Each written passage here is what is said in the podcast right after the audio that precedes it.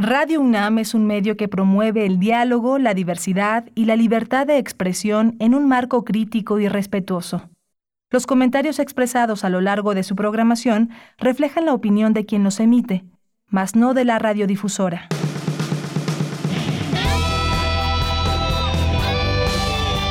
Prisma RU. Relatamos al mundo.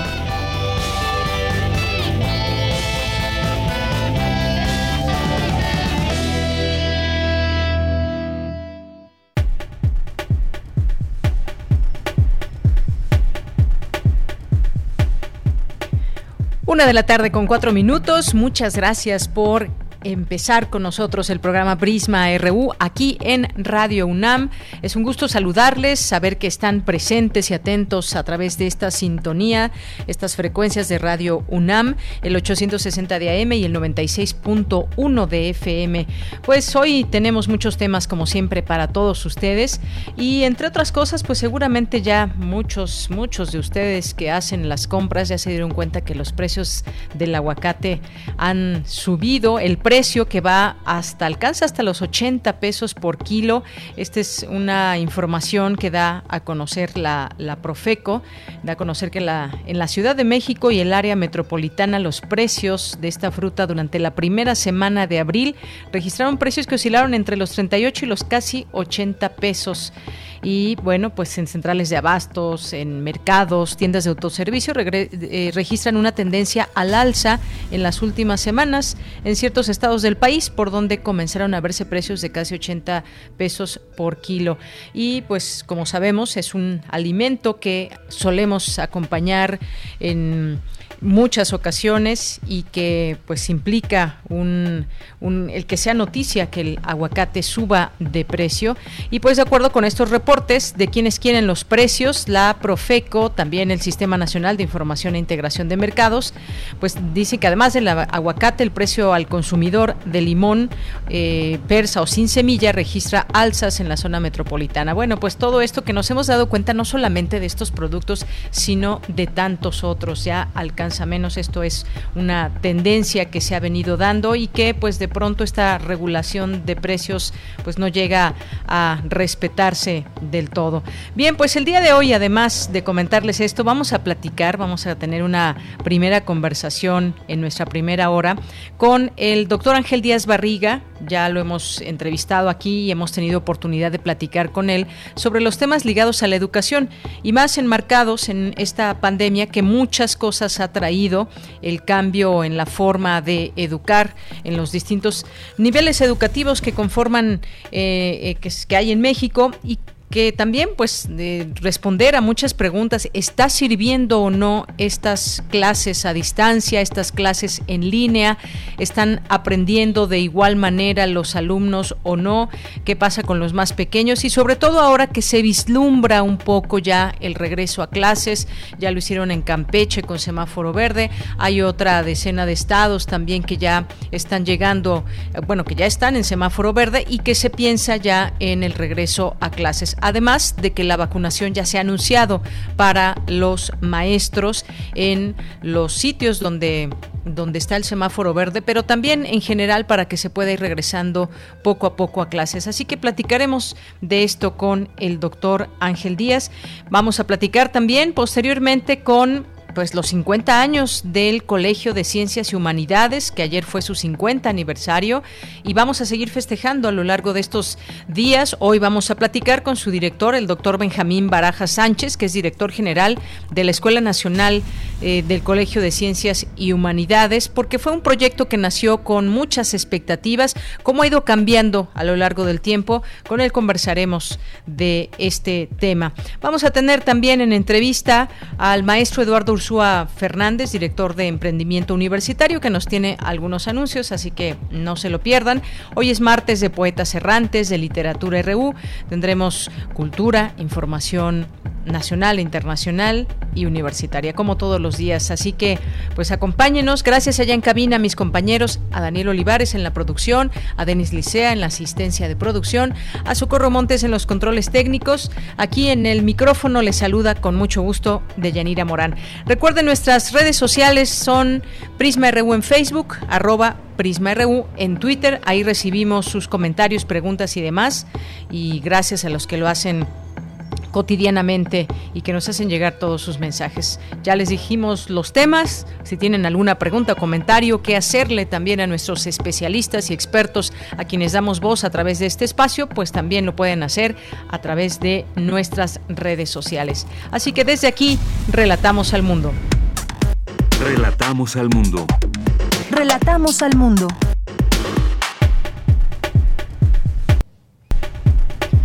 Y en este martes 13 de abril del año 2021, en los temas universitarios, la internacionalización es una de las estrategias adoptadas por la UNAM para responder a los imperativos que impulsan a la sociedad global, asegura el rector Enrique Graue. A nivel mundial, las especies invasoras causan pérdidas económicas millonarias. De ahí la importancia de invertir en la prevención, indicó académico de la ENES Mérida. Le tendremos en un momento más todos los detalles. Y conversan líder indígena y artista de derechos y organización comunitaria. Analizan académica, analiza académica la priorización de las vacunas contra COVID-19 en México.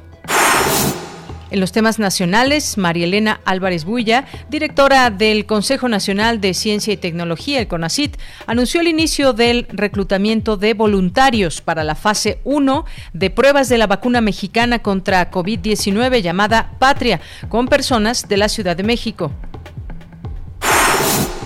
En otra información, el canciller Marcelo Ebrard informó que entre el 13 y el 19 de abril México recibirá 1.316.775 dosis de vacuna contra COVID-19. De esas, 487.500 son de la vacuna Pfizer-BioNTech, que arribarán el 15 de abril.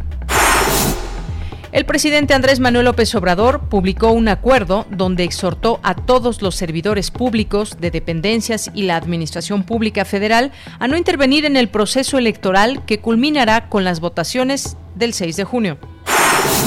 Esta tarde sesionará el Instituto Nacional Electoral para resolver el caso de la candidatura de Félix Salgado Macedonio a la gubernatura de Guerrero y el de Raúl Morón, aspirante de Morena a la gubernatura de Michoacán. El alto comisionado de la ONU para los refugiados, DECNUR, dijo que las eh, solicitudes de asilo en México han aumentado 31% en el primer cuatrimestre de 2021 respecto al año anterior.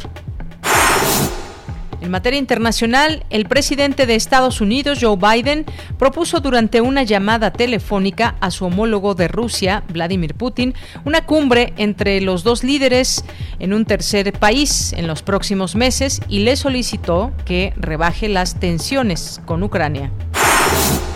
Egipto reclama una indemnización de 900 millones de dólares tras el bloqueo del canal de Suez a finales de marzo y, entre tanto, incautó el portacontenedores que lo provocó.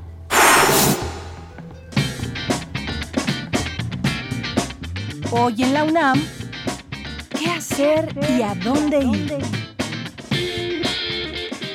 El 26 de septiembre de 2014 marcó la historia de México para siempre. 43 estudiantes normalistas de Ayotzinapa desaparecieron y a la fecha aún no sabemos quién se los llevó y dónde están. El Museo Universitario Arte Contemporáneo ha dispuesto para ti Ayotzinapa, producciones artísticas en torno a la movilización, material audiovisual que aborda la desaparición de los 43 estudiantes a partir de la obra de los artistas Ai Weiwei y Francisco Toledo. Este material lo podrás encontrar en el canal de YouTube del Museo Universitario Arte Contemporáneo. ¿Sabías que la mayoría de las personas que se contagiaron de COVID-19 tienen secuelas a corto plazo? Si conoces a alguien con esta condición, te recomendamos las cápsulas del taller auxiliar en rehabilitación pulmonar post-COVID-19 que TV UNAM transmitirá del lunes 12 al viernes 16 de abril en punto de las 14 horas por el canal 20.1 de televisión abierta. Si durante esta contingencia sanitaria has experimentado estrés, ansiedad, enojo, tristeza o miedo, no estás solo. Las facultades de Medicina y Psicología de la UNAM en colaboración con la Secretaría de Salud, han habilitado el sitio web misalud.unam.mx diagonal COVID-19, donde podrás realizar un cuestionario para evaluar riesgos a tu salud mental. Además, Tendrás a la mano infografías, videos de habilidades y cursos a distancia de autocuidado. Recuerda, si en este confinamiento necesitas ayuda psicológica, ingresa al sitio www.misalud.unam.mx diagonal COVID-19. No bajemos la guardia en esta contingencia sanitaria, mantengámonos alerta y sigamos con las medidas sanitarias para evitar un contagio de COVID-19.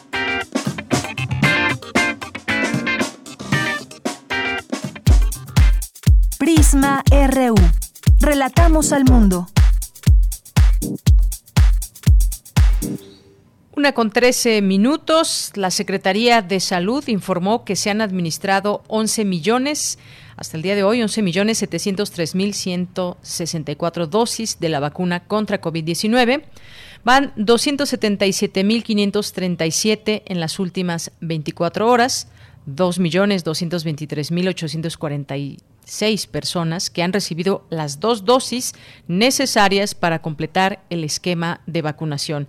Y hasta el momento, México registra 209.702 muertos por esta enfermedad COVID-19 y 2.281.840 casos confirmados. Además, pues el día de hoy, en la conferencia matutina del presidente Andrés Manuel López Obrador, el secretario de Relaciones Exteriores, Marcelo Ebrard, informó que a nivel mundial México se ubica en el lugar, en el lugar número 13 en la aplicación de dosis contra el coronavirus eh, COVID-19. Esto es una noticia importante, dado que pues se pensaría que por el número de vacunas y el número de habitantes, pues vamos, vamos muy, muy retrasados y quizás no tengamos la velocidad con que quisiéramos la aplicación eh, de esta vacuna, pero se ubica México a nivel mundial en el lugar número 13, que no es, no es un lugar, no es un, no es un mal lugar, sin embargo, pues todos los esfuerzos me parece que están volcados en esto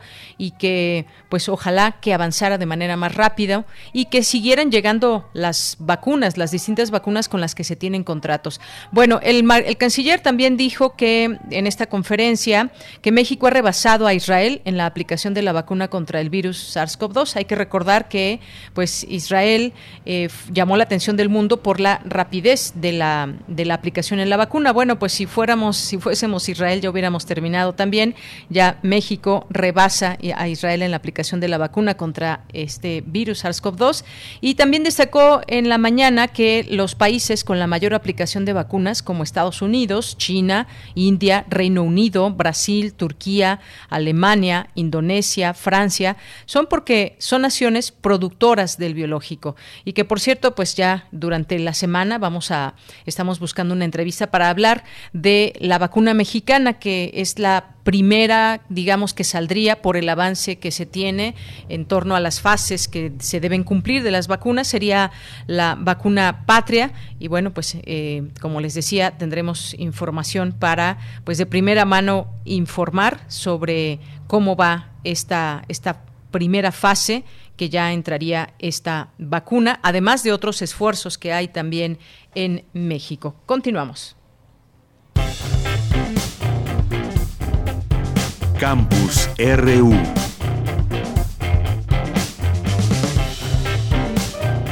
Bien, y en nuestro campus universitario me enlazo con mi compañera Cindy Pérez Ramírez porque organiza el Museo Universitario del Chopo, conversación sobre derechos indígenas.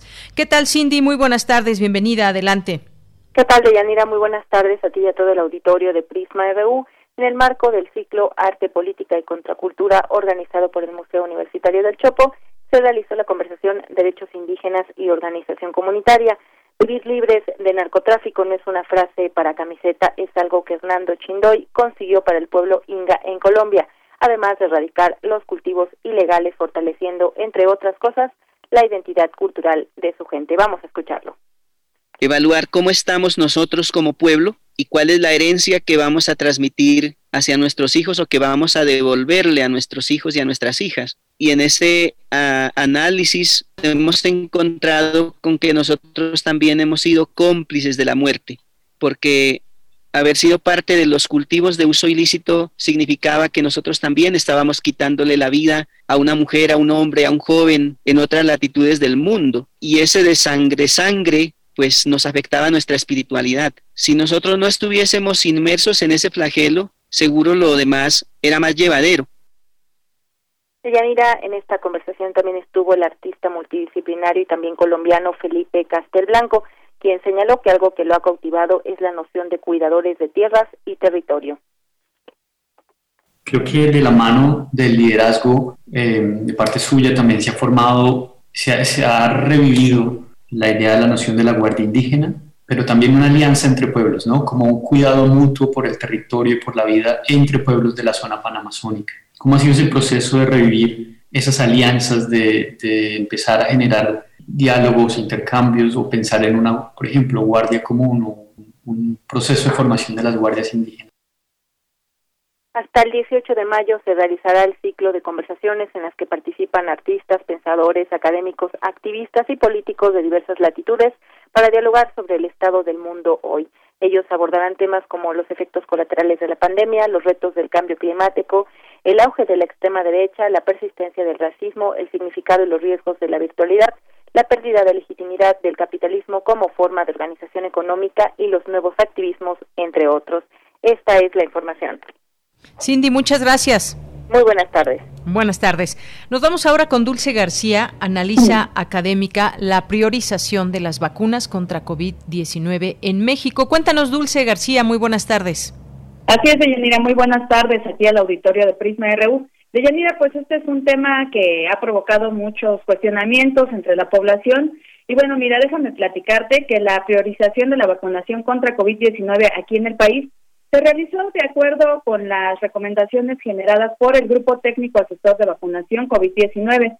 Tras realizar los patrones de mortalidad, de la complejidad logística y territorial y los niveles de aceptabilidad de la vacuna, dicho grupo recomendó la estrategia denominada Edad Mortalidad Municipal como una manera de generar mayores beneficios en el menor tiempo posible. Esta estrategia de Yanira ordenó a los municipios por mortalidad acumulada por COVID-19 y permitió definir tres etapas de priorización de la vacunación. Una inicial, en 50 municipios que concentran el 52% de las muertes por COVID-19, otra intermedia con 222 municipios que tienen el 33% de las muertes y finalmente otra de 2.185 municipios con 15% de las muertes. Se mantuvo entonces así la recomendación de iniciar con los adultos mayores y descendiendo por década hasta cubrir a las personas mayores de, de 40 años y más. Y bueno, pues al participar en el coloquio Ética y Vacunación llevado a cabo por el Instituto de Investigaciones Filosóficas de la UNAM, la doctora Celia Alpuche del Instituto Nacional de Salud Pública explicó cómo se definieron cada una de estas etapas de vacunación. Vamos a escuchar. Y se llega a una conclusión de seis principios, bienestar humano, respeto por igual, equidad global, equidad nacional, reciprocidad y legitimidad. Y dentro de esos se van sacando los objetivos, como es reducir la muerte y la carga de movilidad por la pandemia COVID-19 y en consecuencia tener impacto en las otras cosas que se están viendo alteradas como la función de la vida diaria, la economía, etcétera. En esto de la OMS pueden ver que en todos los casos los trabajadores de la salud van por delante, particularmente los de primera línea de atención COVID. Y esto no está basado en el riesgo de morir, está basado en sostener el sistema de salud de un país. Y bueno, por otra parte, la experta dijo que dicha priorización se hizo de acuerdo con un análisis de riesgo por mortalidad, hospitalizaciones y contagios basados en datos de vigilancia del país durante toda esta pandemia de Yanira, así también como con indicadores de pobreza, desigualdad e informalidad laboral a nivel municipal. Escuchemos nuevamente su explicación estas estrategias que tenemos, y se habla de la, de la población eh, económicamente activa o los más jóvenes, la verdad es que el beneficio para disminuir mortalidad era muy poco respecto del de, de edad más comorbilidades. Cuando las autoridades de salud nos dicen, yo no puedo entrar y salir por décadas de la vida, como ustedes me están diciendo, logísticamente es imposible, quiero ir de 60 y más, pues aquí está la curva de 60 y más, disminuye de lo que se daría si vamos por décadas de la vida, pero todavía es mayor que los de edad reproductiva. Y finalmente, Celia Alpuche dijo que la vacunación en México depende 100% de la producción externa por el momento, así es que tenemos que tomar todo esto con un poco de tranquilidad y añadió que el conocimiento científico sobre la COVID-19 está cambiando día con día, que es importante darnos cuenta de esto porque las recomendaciones sobre cómo llevar a cabo la vacunación son intermedias y pueden cambiar con base en la nueva información y las nuevas necesidades. Este es el reporte de Yanira. Dulce, muchísimas gracias por esta información. Buenas tardes. Gracias a ti, buenas tardes. Hasta luego. Prisma RU. Relatamos al mundo. Porque tu opinión es importante, síguenos en nuestras redes sociales, en Facebook como Prisma RU y en Twitter como arroba PrismaRU. Una de la tarde con 24 minutos y vamos a hablar de este primer tema en la conversación, en entrevista, porque se ha anunciado que pues a finales de abril empezará, a finales ya de este mes empezará la vacunación de personas de 50 a 59 años y de docentes en cinco estados de la República Mexicana. Esta vacunación contra COVID-19 que permitiría pues ir retomando poco a poco la vida normal y sobre todo pues se plantea ya en los estados donde hay semáforo verde el regreso a clases una vez inmunizados los maestros. Y aquí en la Ciudad de México también se dio este anuncio por parte de la jefa de gobierno Claudia Sheinbaum que habrá un diálogo con los maestros para determinar las condiciones del regreso a clases presenciales, por lo que no se hará nada que no sea por convencimiento, trabajo y diálogo con los profesores de la ciudad. Hay que recordar que en la Ciudad de México estamos en semáforo epidemiológico color naranja y se había informado desde un primer momento que solamente eh, con semáforo en color eh, eh, verde se podría regresar a clases presenciales. Pero todo esto, pues mientras esto sucede, el tiempo pasa y seguimos con estas clases virtuales con los estudiantes en México. Y vamos a hablar del tema, ya está en la línea telefónica. Agradezco nos tome, como siempre, esta llamada al doctor Ángel Díaz Barriga, que es doctor en Pedagogía por la Facultad de Filosofía y Letras de la UNAM e investigador del Instituto de Investigaciones sobre la Universidad y la Educación de la UNAM. Doctor, bienvenido como siempre, muy buenas tardes. Eh, buenas tardes, Deyanira. Un saludo a, usted y a su audiencia. Gracias, doctor. Pues aquí hemos platicado en algunos momentos en que hemos tenido ya esta pandemia, pues tratar de, de, generar un análisis, una intención de conocer, una suerte de conocer qué está pasando en el sistema educativo mexicano, que pues eh, continúa con las clases en línea en todos los niveles escolares. Y cómo ha sido pues este trayecto y qué se ha aprendido o qué no se ha aprendido a través de estas aulas virtuales y me gustaría que pues eh, ya después de estos meses desde la última vez que hemos conversado y, sobre este tema, pues que nos dé su punto de vista, cómo, cómo ve esta eh, continuidad en, en, la materia educativa con los niños en las, y bueno, niños y también estudiantes de otras edades en aulas, aulas virtuales. Mire, indudablemente que ha sido una experiencia inédita y muy desigual en el país. Y eso es algo de, eh, en lo que tenemos que reflexionar. O sea, yo pienso que la pandemia nos ha ayudado desde el punto de vista social a, a um, entender que hay una gran desigualdad educativa en el país y que esta una desigualdad social que se expresa en lo educativo y que esta desigualdad en la pandemia de alguna forma se acentuó. Esto es, no todos los alumnos cuentan con las condiciones para abrir un espacio en su en su casa para este llevar actividades escolares. Eh, en una mesa redonda que tuvimos con maestros hace, hará unos tres semanas, este, me llamó la atención la maestra de una comunidad, este, que decía, este, en mi comunidad, si los alumnos van a la escuela, hay escuela. Si los alumnos no van a la escuela, no hay escuela. O sea, los alumnos entonces van a la pizca, a la siembra, a recoger cosecha, a ayudar a los padres en alguna otra actividad, pero no están en la escuela.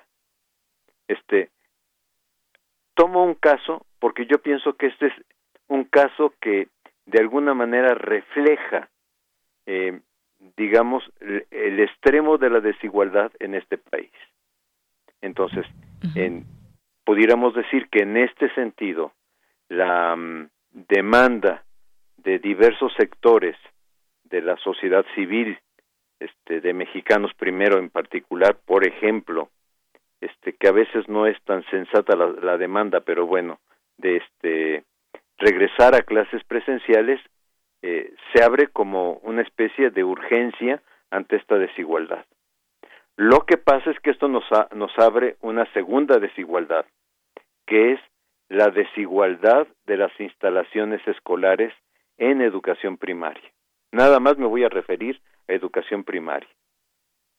Esto es, cerca del 60% de las escuelas primarias en México tienen luz eléctrica, pero hay cerca de un 40% que no cuentan con luz eléctrica.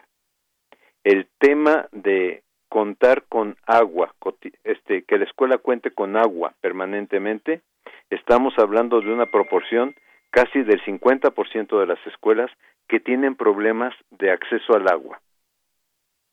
Este, y eh, el esto está ligado con el otro tema, sanitarios, ¿no?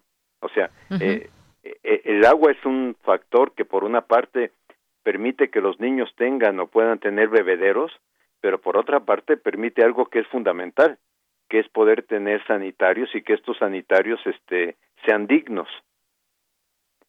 Yo podría decir que lamentablemente en este país llevamos ya casi dos sexenios en que se ha hablado de la escuela digna, del sanitario digno, etcétera, este, y no lo hemos logrado, como país no lo hemos logrado. Doctor, Entonces, este, a esto se añade un poco el tema de la pandemia, donde los maestros han dicho, bueno, la mínima condición es que nos vacunen.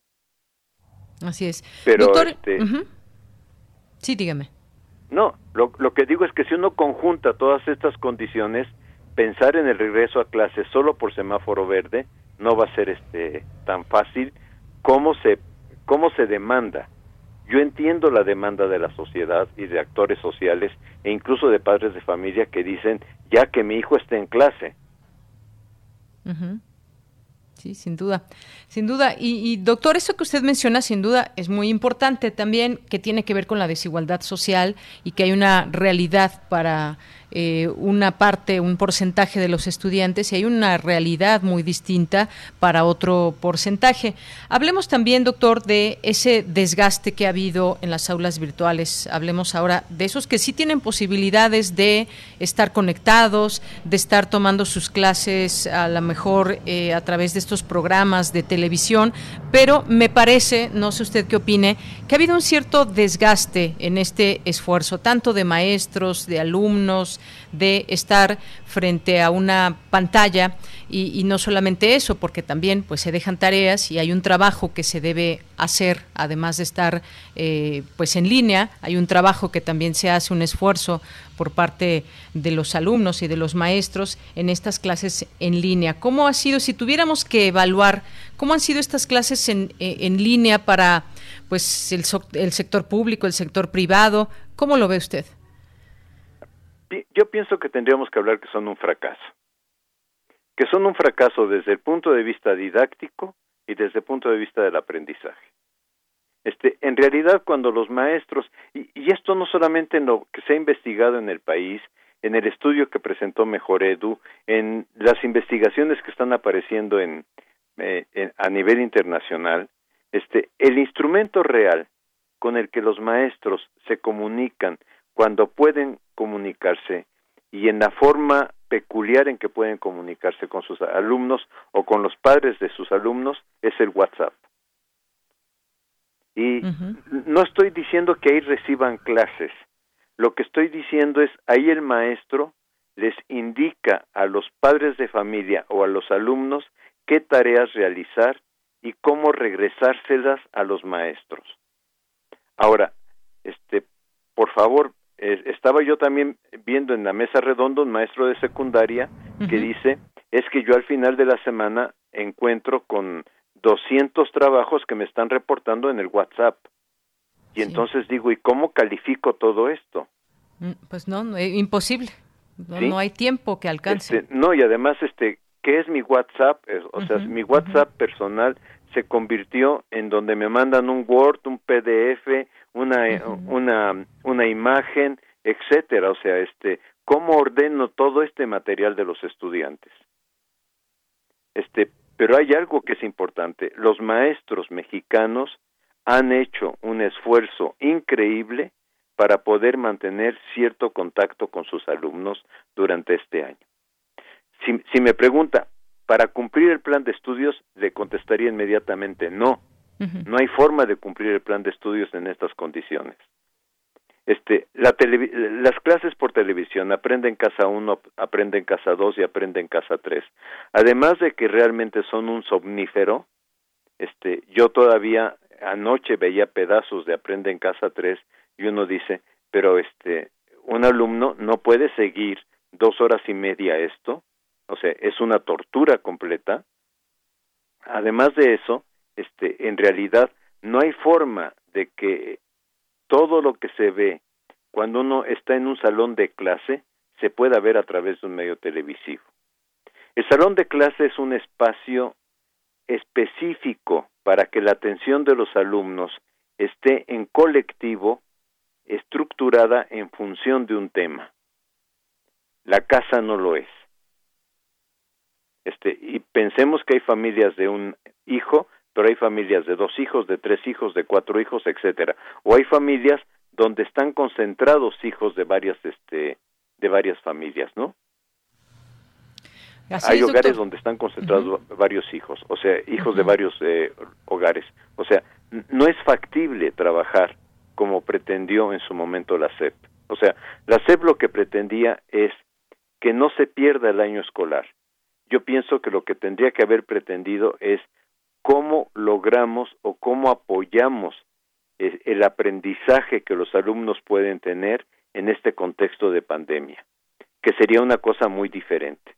O sea, se han hecho talleres de maestros, se han hecho talleres de maestros, se han hecho redes de maestros para trabajar con los estudiantes temas de escritura, temas de lectura, temas de, mm, digamos, mm, vida cotidiana en el sentido de qué es vivir en pandemia, cómo se consiguen alimentos en pandemia, qué pasa con el trabajo de los padres en la pandemia, etcétera. O sea, aprendizajes más significativos en el entorno que los niños están viviendo.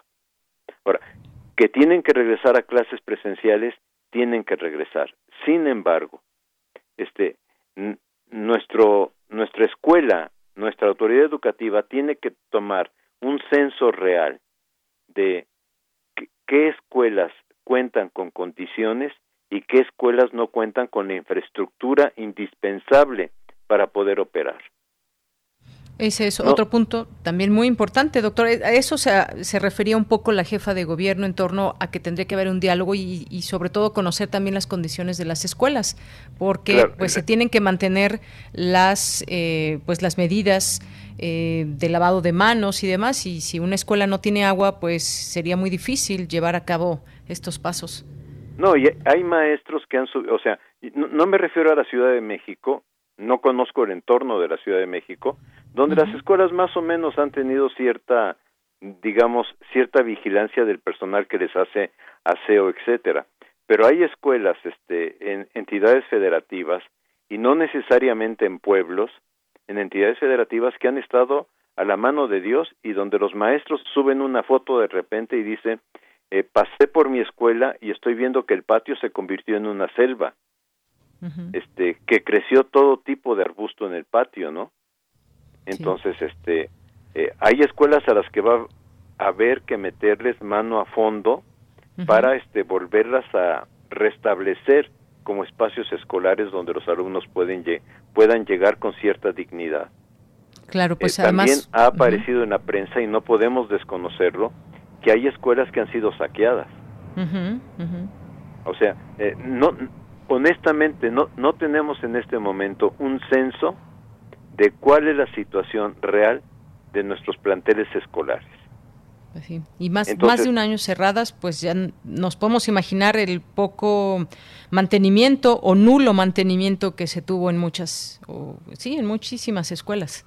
Sí, en ese sentido yo entiendo que la autoridad educativa está diciendo el, el regreso será voluntario. Algunos habían anunciado ya con mucha pompa que hoy se regresaba en Campeche se nos cortó la comunicación con el doctor Ángel Díaz Barriga. Vamos a retomarla, esta información que pues nos está compartiendo, este análisis importante.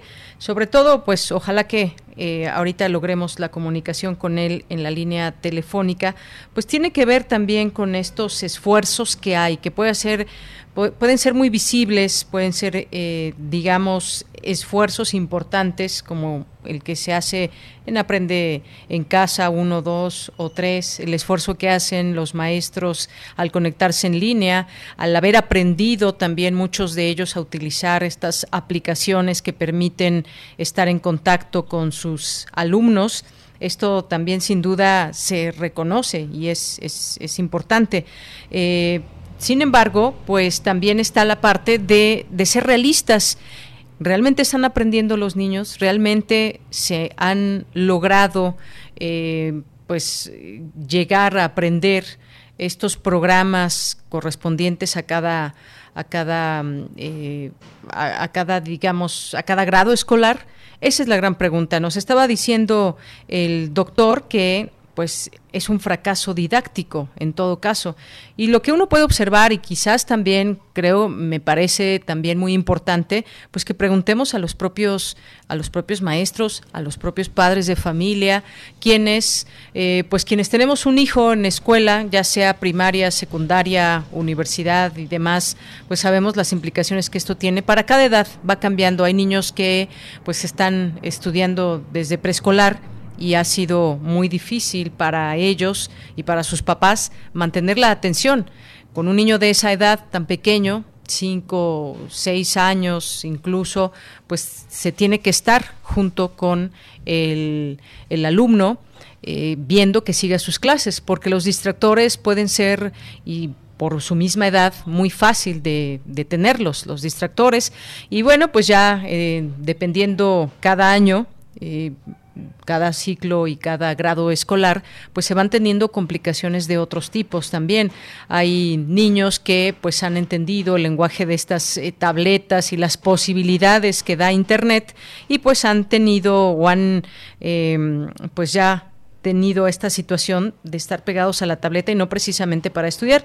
El doctor, ya recuperamos esta llamada, eh, nos estaba diciendo cosas muy importantes y yo hablaba de ser realistas y que este, esto que usted le llama fracaso, fracaso didáctico, sin duda es muy importante comentarlo porque hay que verlo desde esa parte real. Pese a los esfuerzos, el resultado está siendo este. Yo le preguntaría también, en otros países, incluso pues delicados en el tema de la pandemia, pues se han tratado de mantener las escuelas abiertas. Uno de estos casos es España, donde han mantenido sus escuelas abiertas y es otra realidad, digamos, en comparación con otros países, como el caso de México y muchos otros países en América Latina, donde pues no ha habido regreso a clases. Los esfuerzos, no hay esfuerzo que valga, digamos, y no lo digo en un mal sentido, ha habido esfuerzos y ha habido quizás eh, pues importante que los niños tengan la posibilidad de conectarse, los que puedan, pero no ha sido suficiente.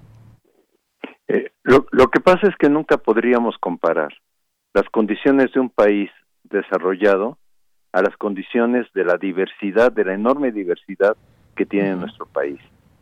O sea, yo pienso que la medida que han tomado las autoridades de salud y las autoridades educativas en el caso mexicano ha sido la adecuada.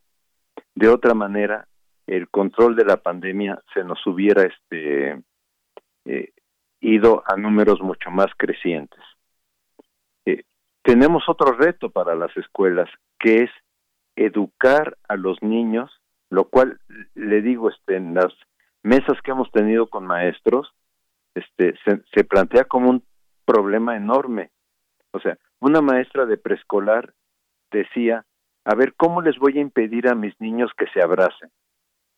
Si el niño de preescolar fundamentalmente lo que es es un niño de contacto. O sea, es un niño que cuando está contento va y abraza al amiguito. ¿Cómo vamos a decirles ahora no te puedes abrazar? Por una parte. Y por otra parte, la profesora de secundaria que decía, es que ustedes no ven los memes, porque en los memes se, se ve en el salón de secundaria los cubrebocas todos en el aire y los alumnos gritando a ver el, cual, el de quién me toca pescar.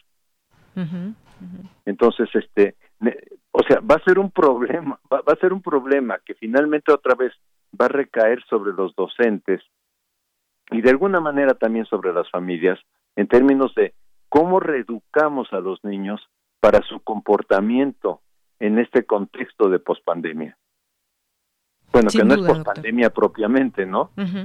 Pero es de empezar a retomar actividades escolares digamos que levantar esta posibilidad de volver a aquella normalidad. Digo, todavía hay un proceso que no se antoja corto para nada, un proceso que incluso será largo para, pues, ya que estén vacunados en, con sus dosis completas los, los profesores, un, regreso a clases que se antoja aún largo, que quizás el siguiente ciclo escolar, pues sigamos en una buena parte del país con estas mismas eh, condiciones. Si miráramos un poco más allá hacia el futuro, futuro?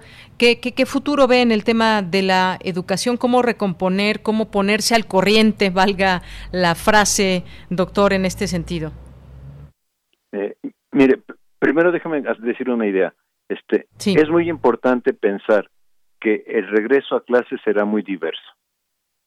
Cada escuela, cada comunidad escolar tendrá que definir las condiciones y las formas en que se regresa eh, a la actividad escolar.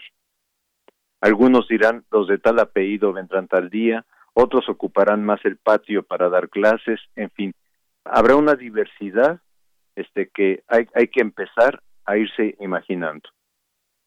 Ahora, ¿cómo recuperar? Voy hacia educación primaria primero. O sea, educación, eh, bueno, hacia todo el sistema educativo. El sistema educativo tiene que reconstruir sus planes de estudio. Yo creo que la pandemia nos mostró que tenemos planes de estudio con excesos de contenidos. Entonces, tenemos que regresarnos a preguntarnos todos en la sociedad, en particular los especialistas en currículo, los docentes, las autoridades educativas, cuáles son los aprendizajes básicos que esperamos de la escuela primaria y de la escuela secundaria. No cuáles son los aprendizajes ideales, o no cuáles son los aprendizajes necesarios, yo diría los básicos, los indispensables, y garantizar que esos aprendizajes, mm, yo pensaría, por ejemplo, operaciones básicas en educación primaria. Un alumno que sepa sumar, restar, multiplicar y dividir. Un alumno que sepa leer, que sepa redactar, que pueda escribir textos, con distintos grados de dificultad y ya brincaríamos muchísimos de felicidad. Porque un alumno que sabe leer en primaria y que sabe operaciones básicas y que desarrolla el pensamiento aritmético, que me parece que se ha perdido esa función. O sea, el alumno tiene que pasar por pensamiento aritmético si queremos que desarrolle pensamiento matemático. Bien, doctor, pues todo, sí. Muchas clases de álgebra las convertimos en clases de aritmética, o sea, de procesos mentales de aritmética, no de procesos mentales de abstracción algebraica. Bien. O sea, pues, 2 más 2 es 4, no es lo mismo que A más B es igual a AB. Y esa abstracción, el niño la va a poder hacer si pudo desarrollar el pensamiento aritmético. Así es. Bueno, doctor, pues sí, esto pues se vuelve complicado en medio de eh, pues este espacio que hay entre las propias pantallas y el espacio y la distancia, la distancia en todos sentidos entre maestros y alumnos. Pues me quedo con esto que usted nos dice, reconstruir los planes de estudio, que realmente es lo primordial y cuando regresemos pues veremos también una realidad que es la que imperará en las aulas. Por lo pronto, doctor, es un gusto haber platicado con usted. Muchas gracias por acompañarnos en Prisma RU de Radio UNAM. Deyanira, muchas gracias por permitirme estar con usted y con su audiencia. Gracias, doctor. Hasta luego. Un abrazo. Un abrazo. Muy buenas tardes. Fue el doctor Ángel Díaz Barriga, doctor en Pedagogía por la Facultad de Filosofía y Letras de la UNAM e investigador del Instituto de Investigaciones sobre la Universidad y la Educación de la UNAM. Prisma RU. Relatamos al mundo. Queremos escuchar tu voz. Nuestro teléfono en cabina es 55 36 43 39. Bien, ahora continuamos ya con nuestra siguiente conversación porque pues ayer tuvimos esta información, eh, dimos eh, cobertura a este evento por los 50 años, los primeros 50 años del Colegio de Ciencias y Humanidades y hoy nos acompaña el doctor Benjamín Baraja Sánchez, que es director general de la Escuela Nacional Colegio de Ciencias y Humanidades. Doctor Benjamín, bienvenido. Muchas gracias, Deyanira. Pues qué bueno que nos acompaña el día de hoy. Antes que otra cosa, pues felicidades a todos ustedes que forman parte del Colegio de Ciencias y Humanidades, sus distintos campus y los esfuerzos también que se han realizado a lo largo de muchos años y que además tiene una historia muy bonita la creación del CCH que pues bueno, llenó una posibilidad muy grande de que estudiantes pudieran entrar al bachillerato. Pues cuéntenos un poco a lo largo de este tiempo, cómo, qué podemos decir al día de hoy del Colegio de Ciencias y Humanidades. Sí, Dianita, muchas gracias por la invitación y eh, seguramente la comunidad del colegio estará pues muy contenta de que Radio UNAM se ocupe de nuestra escuela. Eh, efectivamente llevamos eh, 50 años de existencia el colegio se fundó en 1971.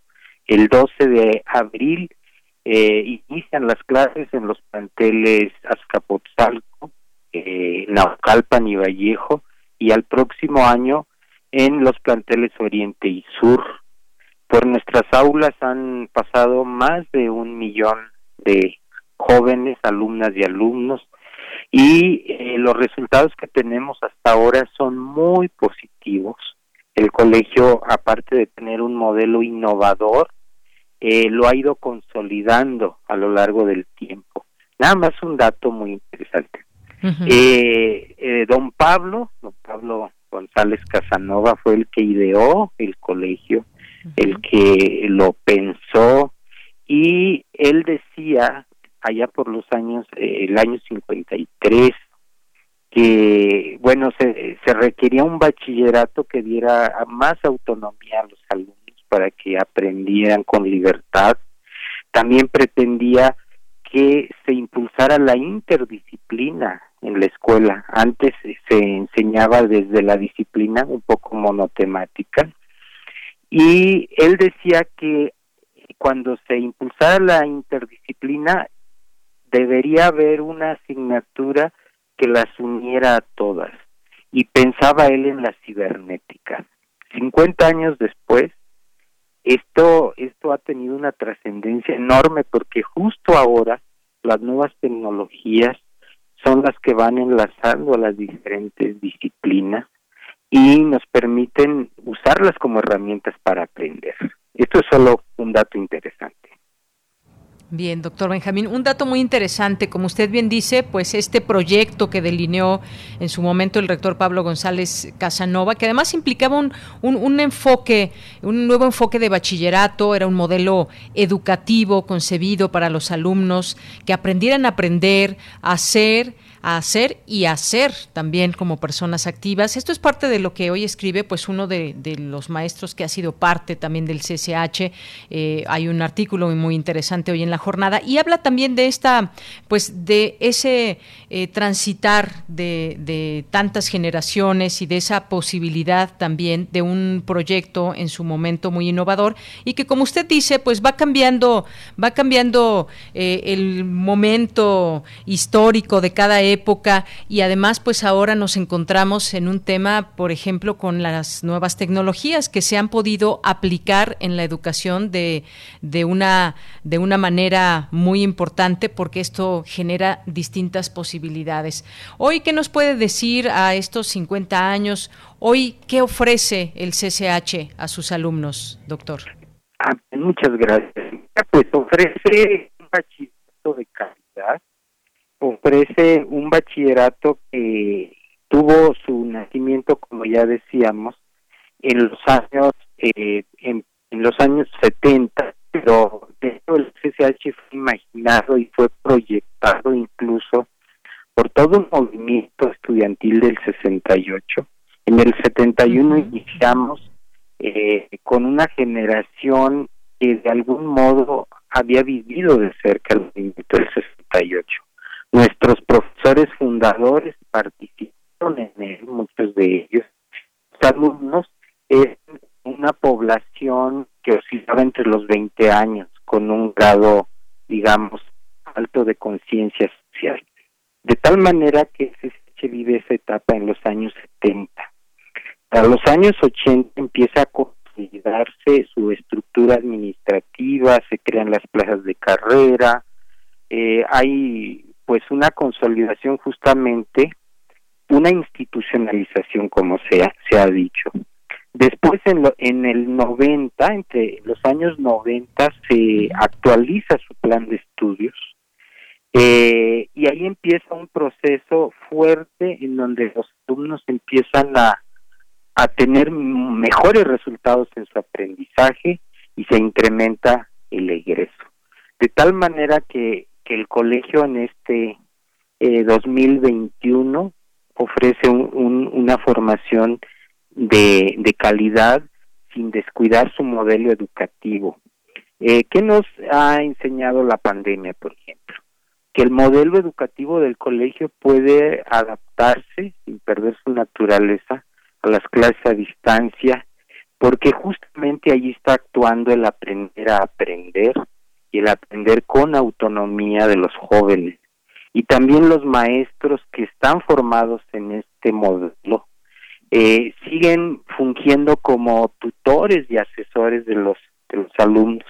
No ha sido fácil, es un gran reto para nuestra comunidad que fue pensada eh, en el modelo educativo como un modelo presencial.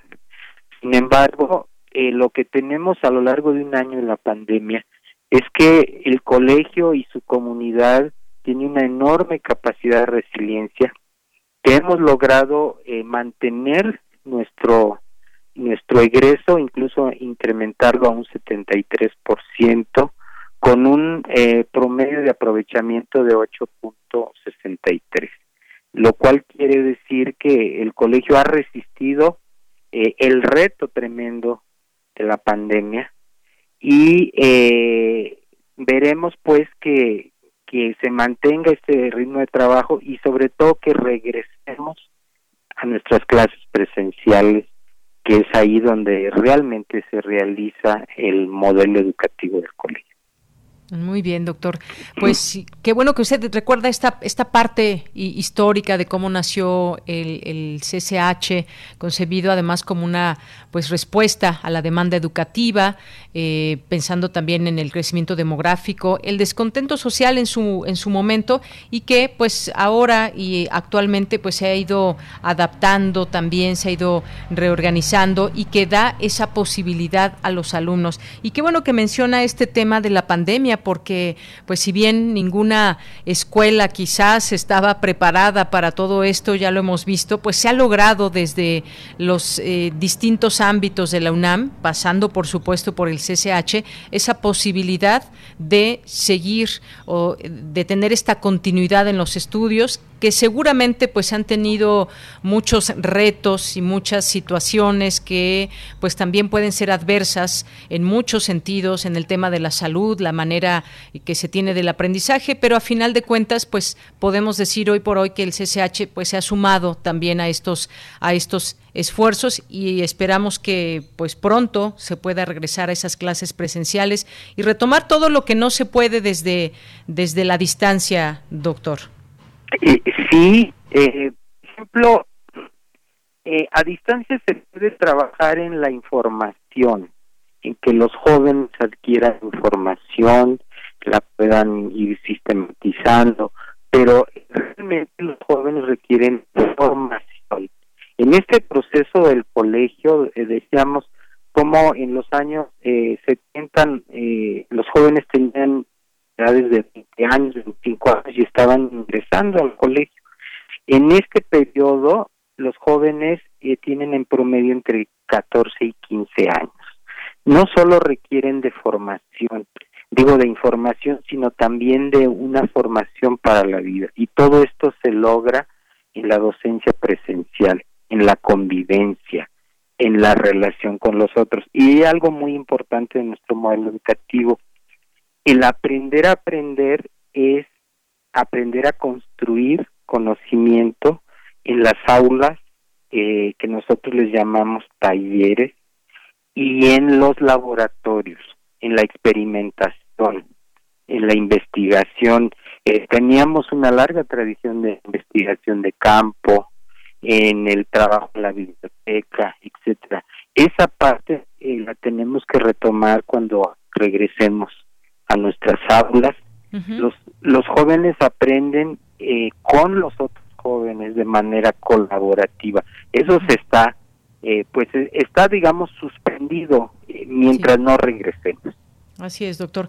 Pues yo le quiero agradecer esta, estos minutos aquí en Prisma RU de, Radio UNAM, doctor Benjamín, y a través de usted, pues hacer un, una extensiva felicitación a todos los que forman parte y sostienen al Colegio de Ciencias y Humanidades en sus distintos campus, eh, campus que tienen en, varias partes de, de, la ciudad. Así que, pues no me resta más que agradecerles a todos eh, los que hacen posible que el CCH siga en pie y siga pues más vivo que nunca y sobre todo a usted por la amabilidad de contestarnos esta llamada y platicarnos sobre este modelo educativo, Colegio de Ciencias y Humanidades. Muchas gracias, doctor. Muchas gracias, muy amable. A usted por recibirnos. Muchas gracias. Hasta luego. Bien, pues fue el doctor Benjamín Baraja Sánchez, director general de la Escuela Nacional Colegio de Ciencias y Humanidades, el Colegio de Ciencias y Humanidades. Son las 2 de la tarde, ya nos vamos al corte y regresamos a la segunda hora de Prisma RU. Porque tu opinión es importante, síguenos en nuestras redes sociales, en Facebook como Prisma RU y en Twitter como arroba PrismaRU. Qué raro me está sonando el rojo. Uy, demasiado grave. Demasiado anaranjado. Ay, la nieve me diluye la pintura. Urgente. Una pizca de negro. Un toquecito de verde y ya está. Extraño color, la historia de amor de una joven ciega que pinta lo que oye. Radiodrama del archivo de la Bienal Internacional de Radio, 17 de abril a las 20 horas. Radio UNAM, experiencia sonora. El sol sale para todos. Con propuestas para reactivar la economía. Porque urge invertir en hacer a México competitivo para generar desarrollo. En el PRD proponemos que se les den apoyos a los que perdieron su empleo hasta que lo recuperen. Promoviendo que le compremos a las empresas locales. Trabajamos para reformar el sistema de pensiones para que haya sueldos justos y se revise la edad de retiro. Eso es lo que nos urge a los mexicanos y con la participación de todas y todos podemos hacerlo. El sol sale para todos. PRD. ¿Dónde la dejé? Justo ahora que son las elecciones más grandes de la historia y que como la mayoría decidí salir a votar. ¿Dónde la dejé? ¿Ma? Ay, hija, extravié mi INE y no sé qué hacer. Tranquila, aún estás a tiempo de sacar una reimpresión idéntica. Es muy sencillo. Puedes hacerlo hasta el 25 de mayo. ¡Qué alivio! Mi cubrebocas. ¿Ma? Voy por mi reimpresión y el 6 de junio voto. Tienes hasta el 25 de mayo. El 6 de junio, el voto sale y vale. INE. Acciones UNAM 2021.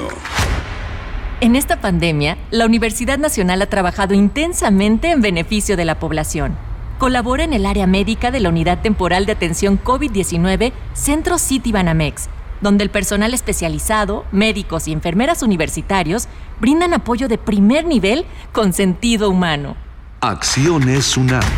Somos la Universidad de la Nación. Duele todo lo que estamos viviendo. Duele hasta el alma. Pero si algo tenemos las y los mexicanos, es que siempre nos unimos y salimos adelante. Así que no importa si odias la política, lo que realmente importa es sanar a México. Sanar los trabajos perdidos, la inseguridad, los centros de salud. En RSP queremos sanarte a ti. RSP, sanar a México. Visita redes sociales. La cuarta transformación se siente en todo México, en cada hogar, en cada sonrisa, en la semilla que toca nuestra tierra, en la mirada de los más sabios. La transformación se siente en nuestra historia y en el futuro construyéndose con más oportunidades. Se siente en cada calle, en cada sueño alcanzado y en el combate a la corrupción. La cuarta transformación se vive y se puede ver. Morena. Vota por las diputadas y diputados federales de Morena. Prisma RU. Relatamos al mundo.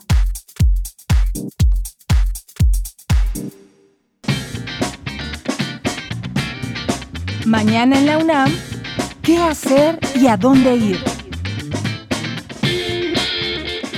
La Dirección de Danza de la UNAM te invita a disfrutar del montaje Rocco, pieza coreográfica del Ballet Nacional de Marsella, que propone mediante el box una reflexión sobre la compleja relación entre hermanos. Revive la presentación que se llevó a cabo en la Sala Miguel Covarrubias del Centro Cultural Universitario previo a la pandemia de COVID-19. Este material se encuentra disponible en culturaendirecto.unam.mx.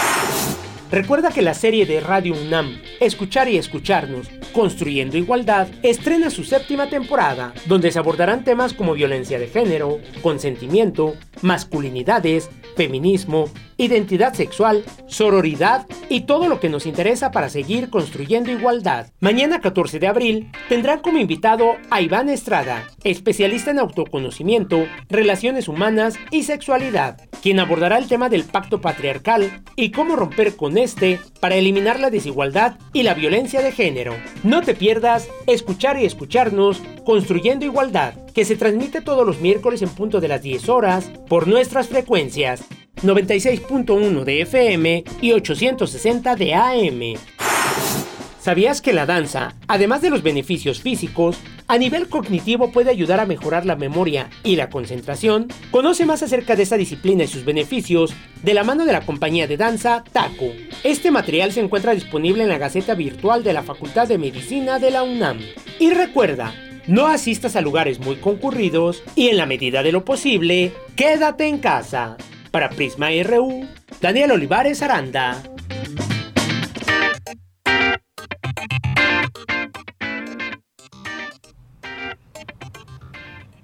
Dos de la tarde con cinco minutos. Muchas gracias por estar con nosotros, eh, acompañarnos en esta segunda hora de Prisma RU. Muchas gracias por eso y gracias a quienes nos están escribiendo de manera constante a través de nuestras redes sociales. A todos ustedes muchos saludos. A César Soto, gracias, que nos dice el incremento de precios está desatado y es evidente constatar en almacenes comerciales la reducción de compra de artículos básicos por cliente.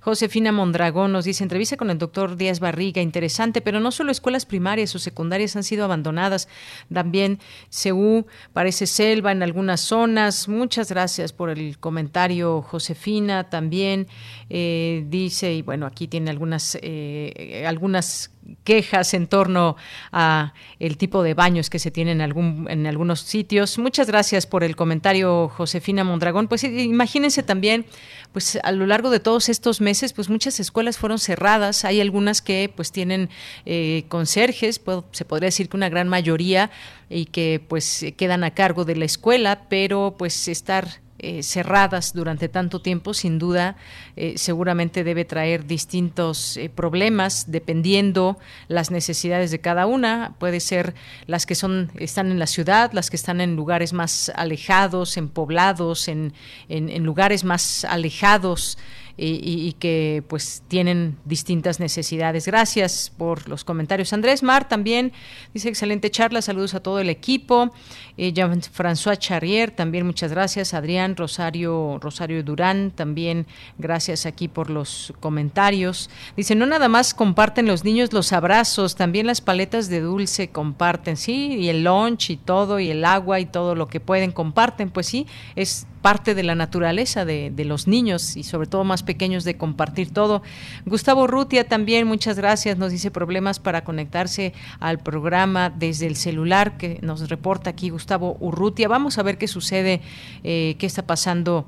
Eh, con el, eh, esta aplicación a través de celular. Gustavo, gracias por el comentario.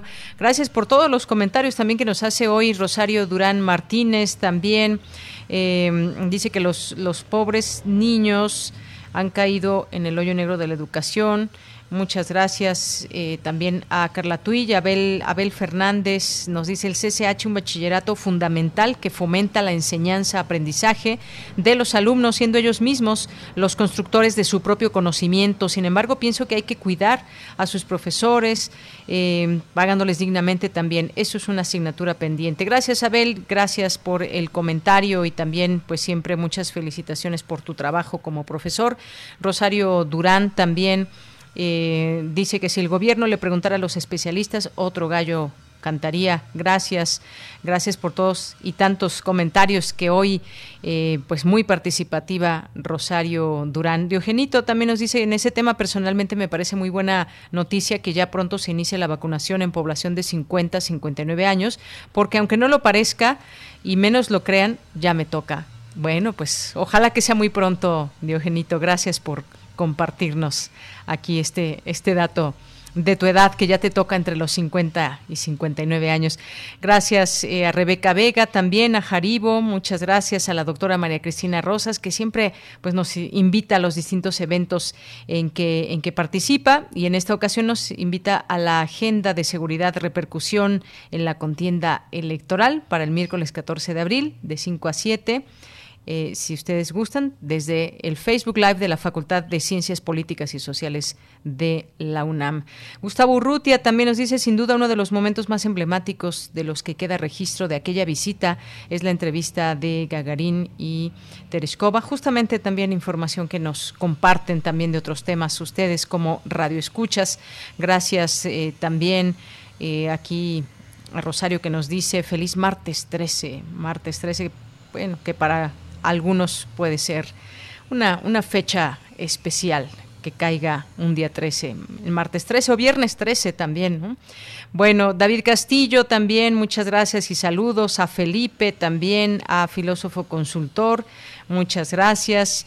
A Refrancito, a Juan Carlos, Juan José eh, Irales, Josebet Aro, muchas gracias. A Miguel Uribe, Mario Navarrete Real, eh, Gustavo Urrutia, muchas gracias a Abimael Hernández también que nos escucha.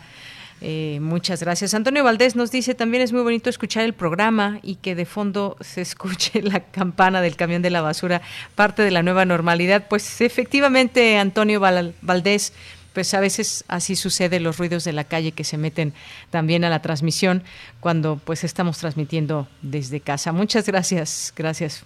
Eh, que nos da, pues sí, ese ambiente de, de, esa nueva normalidad.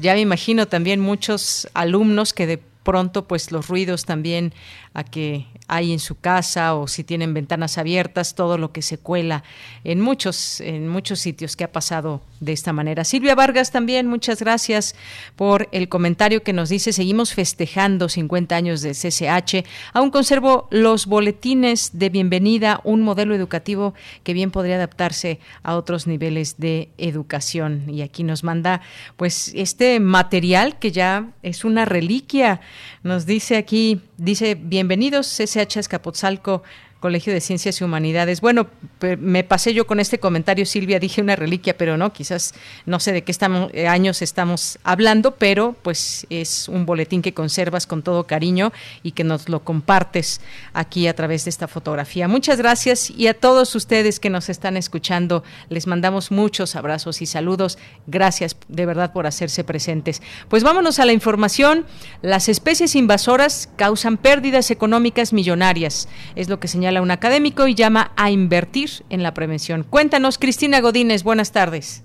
Hola, ¿qué tal, Deyanira? Un saludo para ti y para el auditorio de Prisma RU. Una investigación internacional publicada en la revista Nature y en la que participaron académicos de la UNAM reveló que los gastos generados por el combate a especies invasoras ascendieron a 162.7 mil millones de dólares en 2017. En dicho trabajo se revisó el costo económico por el combate, afectaciones a la industria o tratamientos médicos que han provocado las especies invasoras de tipo vegetal y animal en diversas regiones del mundo, así como su influencia en la disminución de la biodiversidad. Los datos indican que de 1970 a 2017 las naciones gastaron 1.288 billones de dólares por este motivo, cifra que en realidad subestima los perjuicios económicos ya que solo se declara una pequeña parte de los costos. Asimismo, a medida que avanza el tiempo, los costos aumentan hasta tres veces por década. Para David Royce Pereda, de la Inés Morelia, debemos hacer algo para prevenir las invasiones biológicas. Estas especies invasoras lo que ocurre es que producen un impacto en la biodiversidad y reducen la biodiversidad. Son la primera causa, la segunda causa de extinción de especies, después del cambio global, el cambio climático. Entonces, realmente también producen daños en la agricultura, daños en construcción, problemas en el turismo, problemas de enfermedades. Entonces hay ejemplos que, que son, muy importantes, pues desde los, desde los mosquitos que transmiten el dengue, que son los que yo trabajo, y después esto en esto, hasta otras especies pues que producen daños en la agricultura, las termitas invasoras, daños que producen la agricultura, el mejillón cebra, es decir, la hormiga de fuego, se invierte 10 veces menos en prevención de los daños que se están produciendo. Royce Pereda expuso que en este análisis biólogos y economistas revisaron más de 19.000 estudios publicados en todo el mundo y seleccionaron 1.400 fiables entre 1970 y 2017 y con dicha información conformaron una base de datos llamada Invacos. El también experto del Instituto de Investigación y Desarrollo de Francia señaló que el proyecto que inició en 2014 reveló además que la inversión en prevención del problema puede ser más barata y más efectiva que actuar solo cuando la situación es grave. Este es el reporte. Buenas tardes. Gracias, gracias. Cristina Godínez, nos vamos ahora con mi compañera Virginia Sánchez. Presenta la UNAM reporte en materia de internacionalización. Adelante, Vicky. Hola, ¿qué tal, Deyanira? Muy buenas tardes a ti y al auditorio de Prisma RU. La internacionalización es una de las estrategias adoptadas por la UNAM para responder a los múltiples imperativos científicos, culturales y humanísticos que impulsan a la sociedad global actual. Así lo señaló el rector Enrique Graue en el informe Internacionalización UNAM 2020. En el mismo destaca la importancia de las tecnologías de la información para atravesar fronteras y forjar nuevos vínculos como universitarios, lo cual reafirma que las nuevas modalidades en la comunicación llegaron para quedarse y representan una ventana de oportunidad para potencializar las tareas de internacionalización. En el documento se resalta que en los momentos más críticos de la emergencia sanitaria, las sedes en China, Costa Rica, España, Reino Unido, Alemania, Canadá, Sudáfrica y Estados Unidos mantuvieron una comunicación permanente con los estudiantes que se encuentran en dichos países, así como el apoyo económico y logístico que, en colaboración con las embajadas de México, se brindó para que algunos de estos estudiantes regresara de manera segura a territorio mexicano. En 2020 se establecieron 28 convenios de colaboración con 23 instituciones de educación superior y organismos de 14 países ubicados en cuatro continentes, donde se realizaron 1087 actividades académicas culturales. Otras de las múltiples tareas que se presentan en este informe se encuentran la elección de la UNAM y el rector Enrique Graue para presidir la red de macrouniversidades públicas de América Latina y el Caribe para el periodo 2020-2022. También se señala que durante el primer trimestre de 2020, la UNAM apoyó la movilidad internacional de 595 alumnos y egresados de licenciatura y se recibió a 548 estudiantes extranjeros de 138 instituciones de 22 naciones. También se reanudaron proyectos con las universidades de Ottawa, Yale y el Boston College, así como con el consorcio del programa de investigación en migración y salud, que tiene como objetivo crear una red académica entre investigadores de México y Estados Unidos. Asimismo, la sede UNAM Tucson desarrolló el programa de fortalecimiento de las habilidades académicas en inglés en línea, impartido por instructores especializados en inglés académico, editores profesionales y profesores de la Universidad de Arizona, de Pima Community College y de la UNAM, con 310 participantes. La UNAM Los Ángeles aplicó la certificación número 100 del sistema de evaluación de la lengua española y colaboró en la graduación de la primera generación de alumnos de la maestría binacional en trabajo social entre la UNAM y la California State University. A través de las sedes en Estados Unidos y Canadá, la UNAM nuevamente durante 2020 promocionó la convocatoria reconocimiento Alfonso García Robles para labores destacadas en favor de personas migrantes. El informe también detalla los coloquios, programas, certificaciones, reuniones presenciales y muchas actividades que, como el documento lo constata, han permitido que se siga consolidando la internacionalización de la UNAM. Hasta aquí la información. Muy buenas tardes. Gracias Vicky, muy buenas tardes. Nos vamos ahora a las breves internacionales con Ruth Salazar. Internacional RU. Alemania avaló unificar restricciones contra la COVID-19. Este proyecto, que debe ser ratificado por el Parlamento, establece que a partir de un umbral de 100 nuevos casos por cada 100.000 habitantes en tres días, el Estado federal podrá decidir la aplicación de toques de queda nocturnos, la reducción de contactos entre personas en lugares privados o el cierre de comercios juzgados no esenciales. Ante el riesgo de propagación de la variante P1 que causa estragos en Brasil, la oposición francesa pidió el cierre de los vuelos. El número de personas que llegan procedentes de Brasil se ha reducido de manera significativa, pero se teme que la P1 pueda generar terreno como lo ha hecho en países vecinos. La Administración de Drogas y Alimentos y los Centros para el Control y Prevención de Enfermedades recomendaron una pausa en el uso de la vacuna contra el COVID-19 de Johnson Johnson por precaución mientras investigan si produce coágulos de sangre. La Organización Mundial de la Salud pidió la suspensión en el mundo entero de la venta de mamíferos salvajes vivos en los mercados alimentarios, pues son la fuente de más del 70% de todas las nuevas enfermedades infecciosas en los humanos. El presidente electo de Ecuador, Guillermo Lazo, presentó una serie de reformas en las que asegura priorizará la salud, el empleo y la lucha contra la pobreza, así como la corrupción. Además, regularizará a los inmigrantes venezolanos. Promoveré desde mi gobierno la regularización más amplia de aquellos venezolanos que están en el Ecuador. No podemos ser tan incoherentes de pedir un buen trato para los ecuatorianos que viven en el exterior y maltratar a los extranjeros que viven en el Ecuador. Nuestra política de relaciones internacionales tendrá un enfoque muy claro hacia la búsqueda de acuerdos de libre comercio con los Estados Unidos, con la China, con Corea del Sur, con Japón. Tras una primera vuelta con un resultado incierto, los peruanos ya conocen el nombre del candidato que se enfrentará a Pedro Castillo en la segunda vuelta de las elecciones presidenciales. Se trata de la candidata Keiko Fujimori, hija del expresidente Alberto Fujimori. Tras revisar las imágenes de la cámara corporal de la gente que mató a un joven afroamericano en Minneapolis, la policía concluyó que la mujer quería paralizarlo con una pistola teaser, pero se confundió de arma. Relatamos al mundo. Relatamos al mundo. Tu opinión es muy importante. Escríbenos al correo electrónico prisma.radiounam@gmail.com. Bien, continuamos, son las 2 de la tarde con 20 minutos. Quiero dar la bienvenida al maestro Eduardo Ursúa Fernández, perdón, Eduardo Ursúa Fernández, director de Emprendimiento Universitario. ¿Qué tal, maestro? Bienvenido, muy buenas tardes.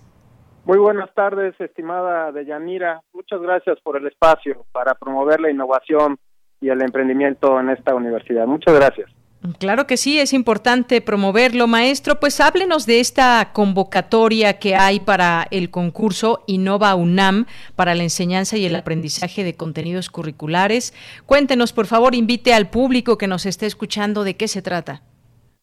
Sí, muchas gracias, Deyanira. Mira, esta convocatoria, cuyo nombre completo es Concurso Innova UNAM para la enseñanza y el aprendizaje de contenidos curriculares prácticos en ciencias y humanidades a distancia, está dirigida completamente a la comunidad universitaria.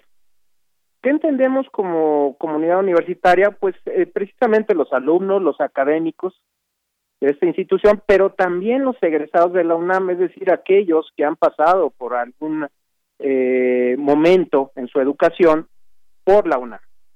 Eh, en ese sentido, los egresados eh, son aquellos que pues pueden contar con desarrollos propios o siendo accionistas mayoritarios de empresas que se dediquen a cubrir este tipo de temas. Ahora, ¿de qué trata la convocatoria? Los estamos convocando para que presenten propuestas que contribuyan a atender la formación a distancia de los contenidos curriculares de los planes y programas de estudio que se imparten en la universidad.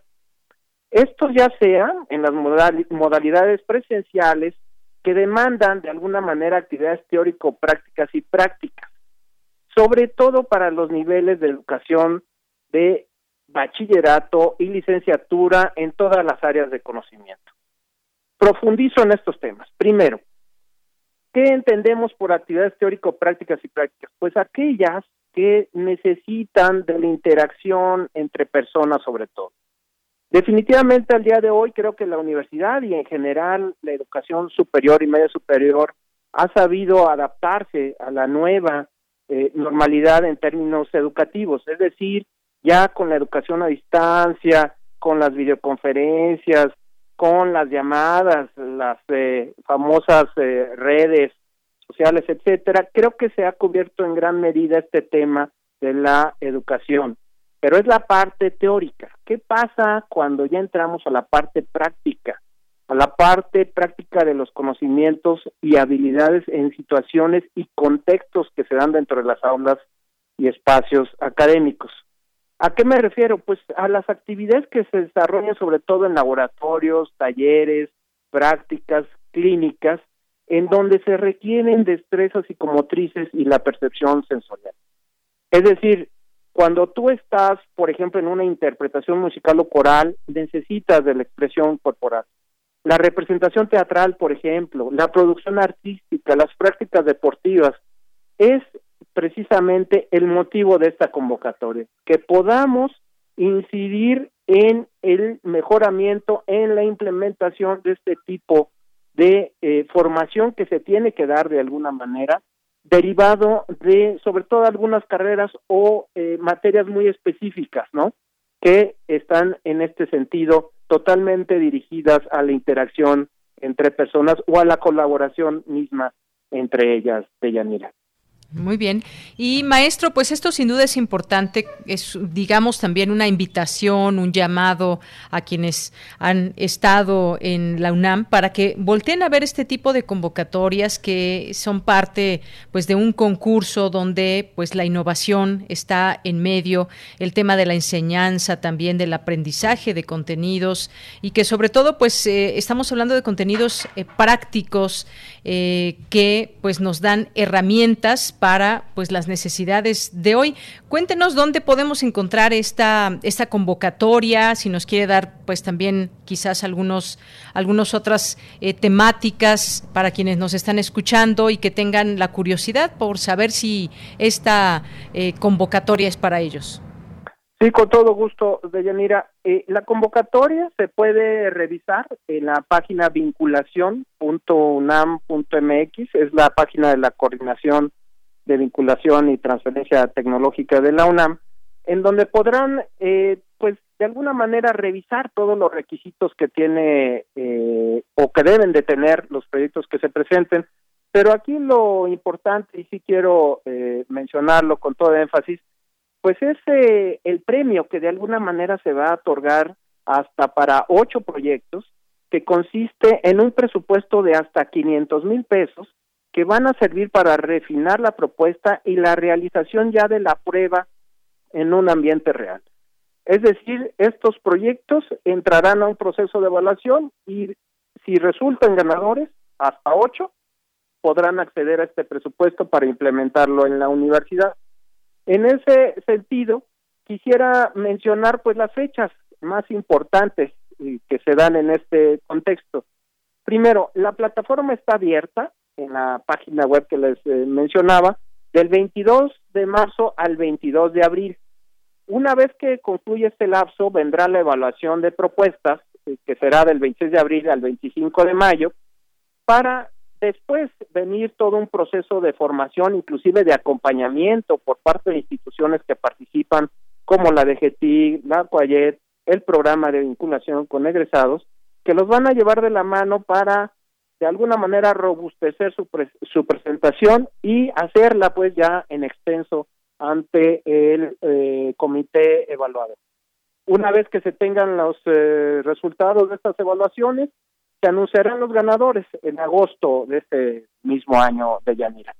Reitero y los invito a que participen. Creo que es el momento, sobre todo en el tema de los egresados, de participar con la universidad y de alguna manera involucrarse en las soluciones que está requiriendo actualmente los niveles, sobre todo de bachillerato y licenciatura en este sentido. Creo que es el momento de participar y el momento de aportar algo a la universidad. Muchas gracias, Deyanira. Pues gracias a usted, maestro, y sobre todo, pues de involucrar justamente a la comunidad. Pues muchas gracias. Ojalá que muchas personas puedan participar y esta sea una oportunidad para todos ellos. Pues muchas gracias, maestro. Al contrario, muchas gracias por el espacio. Y Muy buenas tardes. Les recomiendo emprendan, es el momento. Emprender. Muy bien. Pues muchas gracias, maestro. Hasta luego. Hasta luego, muchas gracias. Muy buenas tardes. Fue el maestro Eduardo Ursúa Fernández, director de Emprendimiento Universitario. Si quieren seguir estas informaciones, pueden seguirlos también a través de su cuenta de Twitter en arroba vinculación UNAM. Continuamos. Prisma RU. Relatamos al mundo.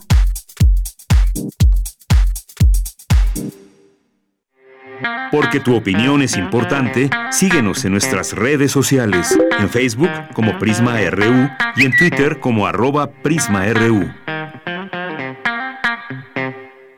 Bien, y es momento de irnos con los poetas errantes en esta segunda hora, como todos los martes que nos acompañan. Y bueno, pues tendremos, tendremos algunos trabajos que refieren a mujeres en la historia. Y pues hoy está con nosotros, nos acompaña para hablarnos de ello, Sahari Almaraz. ¿Cómo estás, Sahari? Bienvenida, buenas tardes.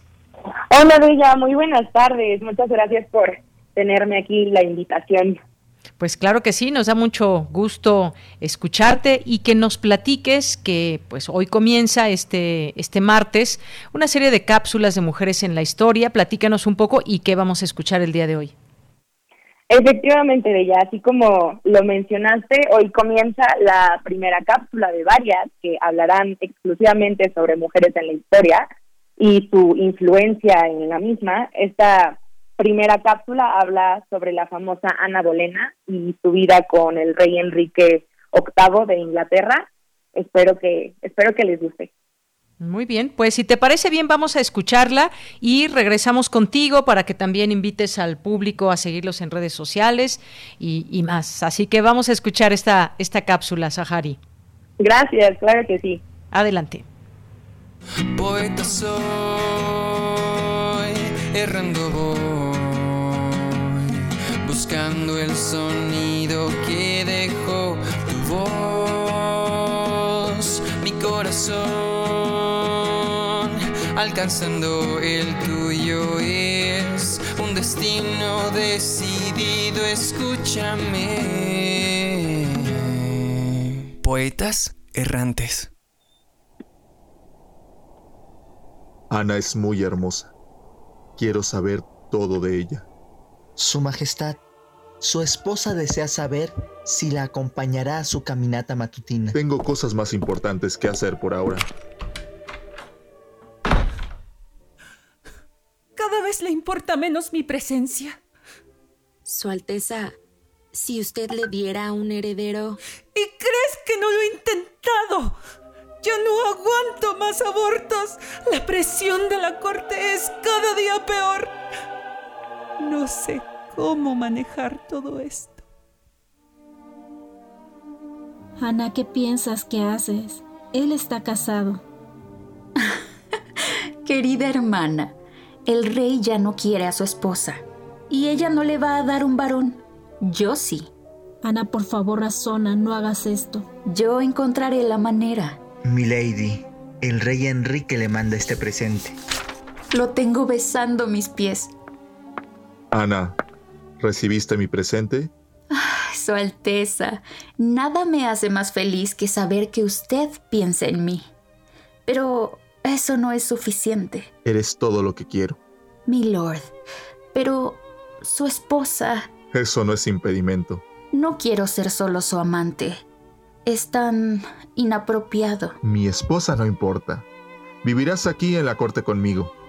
Por favor, no insista. Es tan doloroso saber que no podemos estar realmente juntos. ¿Qué debo hacer para que estés conmigo? Despóseme. Ana, pero ya tengo una esposa.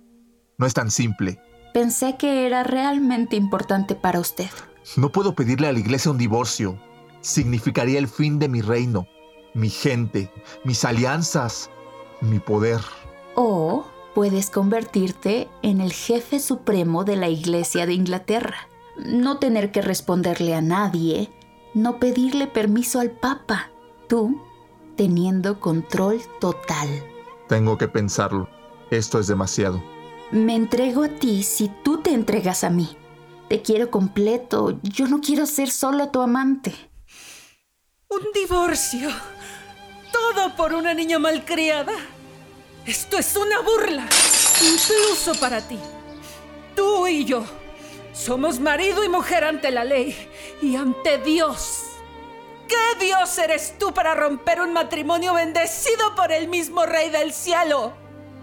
Está hecho. Enrique, Es todo lo que pienso hacer por ti. ¿a qué te refieres? Todo lo que me has pedido lo he hecho y estoy al borde de la locura. Por ti renuncié a mi religión y por ti la corte me detesta. Es una niña. Mi lord, es una niña.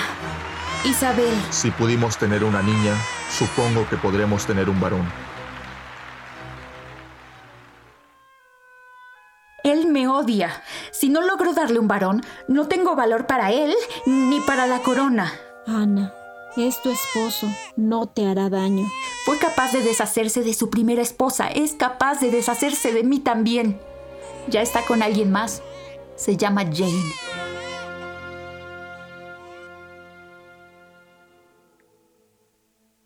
Su Alteza será condenada por adulterio y alta traición.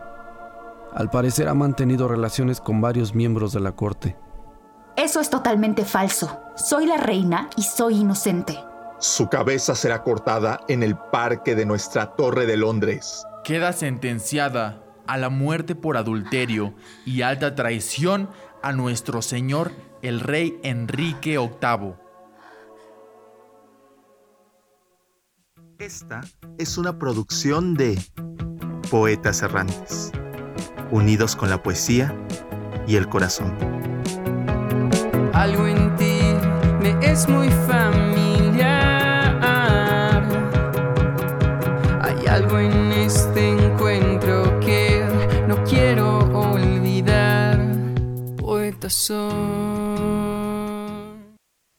Bien, Sahari, pues vaya esta cápsula con todo ese drama de la vida de Ana Bolena. Pues muchas gracias, gracias Sahari. Pues, ¿qué nos quieres comentar antes de despedirnos? Ah, quiero invitar a todos nuestros radioescuchas a que con estas cápsulas que van a estar saliendo sobre mujeres, pues más que nada logren ver la historia de una manera un poco más reflexiva, un poco más evolutiva. El ejemplo de Ana Bolena habla de una época donde las mujeres eran utilizadas como moneda de cambio político para servir a los intereses del Estado, básicamente. Entonces, estamos hablando de una misoginia latente de esa época y pues irónicamente, a pesar de todos los esfuerzos por Enrique VIII de concebir un varón, terminan siendo mujeres las que las que terminan gobernando Inglaterra. Entonces, pues aquí habla de una pues una evolución, una reflexión que invito a todos a hacer hasta dónde eh, hemos llegado las mujeres y pues eh, pues invito a todos a que hagan ese pequeño ejercicio. Claro que sí, Sahari. Pues muchas gracias, gracias por esta, eh, esta cápsula, los, los esfuerzos que vienen también en este sentido, que ya nos irán dando cuenta de algunas mujeres en la historia. Gracias, Sahari. Gracias a ti, Muchas gracias. Hasta luego. Lo seguimos, por supuesto, en redes sociales, arroba poetasru en Twitter. También tienen su página de Facebook en Poetas eh, RU y ahí pues van subiendo sus distintos trabajos también para que lo siga la gente. Gracias, Sahari. Hasta luego. Un abrazo. Hasta luego, Bella. Muy buenas tardes. Y bueno, pues después de los poetas errantes, vamos a escuchar la bella voz de Margarita Castillo, que pues hoy nos recuerda un día como hoy, desafortunadamente, que pierde la vida Eduardo Galeano, que pues es un escritor uruguayo, periodista, un día como hoy de 2015 falleció y pues escuchemos a Margarita Castillo.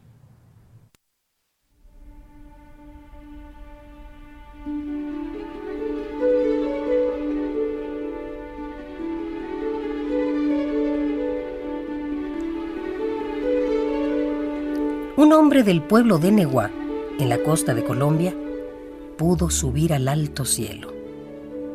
A la vuelta contó. Dijo que había contemplado desde allá arriba la vida humana y dijo que somos un mar de fueguitos.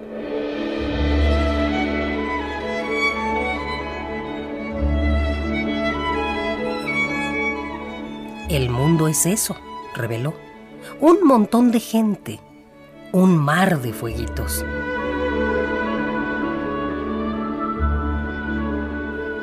Cada persona brilla con luz propia entre todas las demás. No hay dos fueguitos iguales.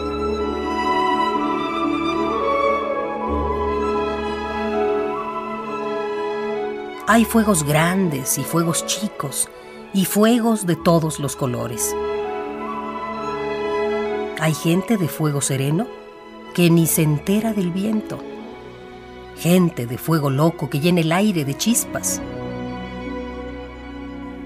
Algunos fuegos, fuegos bobos, no alumbran ni queman. Pero otros arden la vida con tantas ganas que no se puede mirarlos sin parpadear.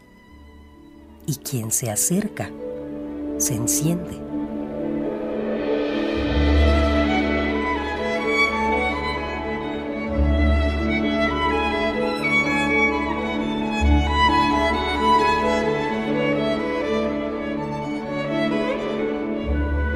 El Mundo, Eduardo Galeano.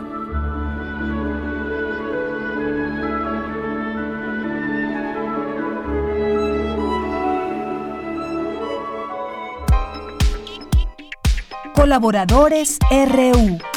Literatura. Bien, pues estamos ya en la sección de literatura, son las 2 de la tarde con 40 minutos y le doy la bienvenida a Sandra Barba, que es editora actualmente en Gato Pardo y nos recomendará una lectura para este día a todos ustedes que nos siguen a esta hora aquí en Prisma RU de Radio UNAM. ¿Qué tal Sandra? Bienvenida, muy buenas tardes. Hola, ¿cómo estás? Muchas gracias por la invitación, estoy muy emocionada. Pues muchas gracias por estar con nosotros y por esa emoción también. Pues cuéntanos, ¿qué nos vas a recomendar hoy? Bueno, este es un libro que, yo quiero muchísimo y que intento recomendar mucho porque sospecho que no se ha leído eh, como debería leerse en México. Es un libro que se publicó en 2017 y se llama Las aventuras de la China Iron y fue escrito por Gabriela Cámara, que por muchísimo tiempo eh, periodista, encargada de una sección cultural diario importante y bueno, también escritora y otras cosas. Eh, pero eh, después, después de una larga carrera también literaria, decidí publicar esta novela que es magnífica. Incluso se tradujo al inglés en el 2000 bueno, pues estamos perdiendo a Sandra. En un momento vamos a tratar de recuperar esta conversación. Se estaba escuchando un poco entrecortada y bueno, pues nos había, nos había comentado eh, el, título de este libro, Las aventuras de la China Iron, de Gabriela Cabezón Cámara, y vamos a retomar esta conversación para que la podamos escuchar bien y nos diga por qué nos recomienda esta lectura en este martes de literatura aquí en Prisma RU y que pues nos pueda nos pueda explicar más sobre esta recomendación. Mientras tanto, pues ustedes también nos pueden compartir algunas lecturas que estén llevando a cabo en estos momentos, algunas lecturas que tengan ahí pendientes, que nos compartan sus llamadas. Ya están sus libros, perdón, sus lecturas. Ya está Sandra de nuevo, ojalá que te escuchemos mejor. Sí, bueno, eh, lo que decía es que Gabriela Cabezón Cámara eh, publicó este libro que se llama Las aventuras de la China Iron, y lo que hace es reescribir el Martín Fierro, que es un libro fundacional para Argentina. Entonces se imagina y ficcionaliza eh, la vida de la pareja o de la mujer de Martín Fierro y esa mujer se encuentra con otra mujer inglesa, o más bien escocesa, y juntas van a buscar a sus maridos, digamos, y, bueno, a partir de eso se forma un lazo de amistad, digamos transnacional, en donde eh, la China adquiere un nombre propio, ella misma se nombra, ella misma va conociendo el mundo, va teniendo una, amistad erótica eh, con su compañera y se encuentran a más personajes hasta que finalmente superan muchas aventuras, porque pues, al final es un libro de aventuras y no es por spoilear, pero pues es una utopía que es muy acorde a lo que nosotros queremos ahora, ¿no? Es una utopía en donde digamos, no hay especismo y se trata con respeto a la, naturaleza, es una utopía queer eh, que celebra las diversidades sexuales. Y la verdad es que es una cosa muy, muy bien hecha. Y darle la vuelta así al canon, digamos, que fue escrito por hombres, sobre hombres, pues sí, la verdad es una de las apuestas literarias más importantes de los últimos años. Muy bien, bueno, pues es, es, parte de lo que podemos encontrar en este libro que nos recomiendas y un poco pues también quizás eh, comentar que eh, pues eh, esta autora pues muy importante también y que pues justamente mm, ganó un premio 2020, ganó el premio Booker Prize, nominada, perdón, nominada internacional Booker Prize 2020 y que bueno, hace un trabajo muy importante en la literatura y también es una, una gran feminista muy reconocida.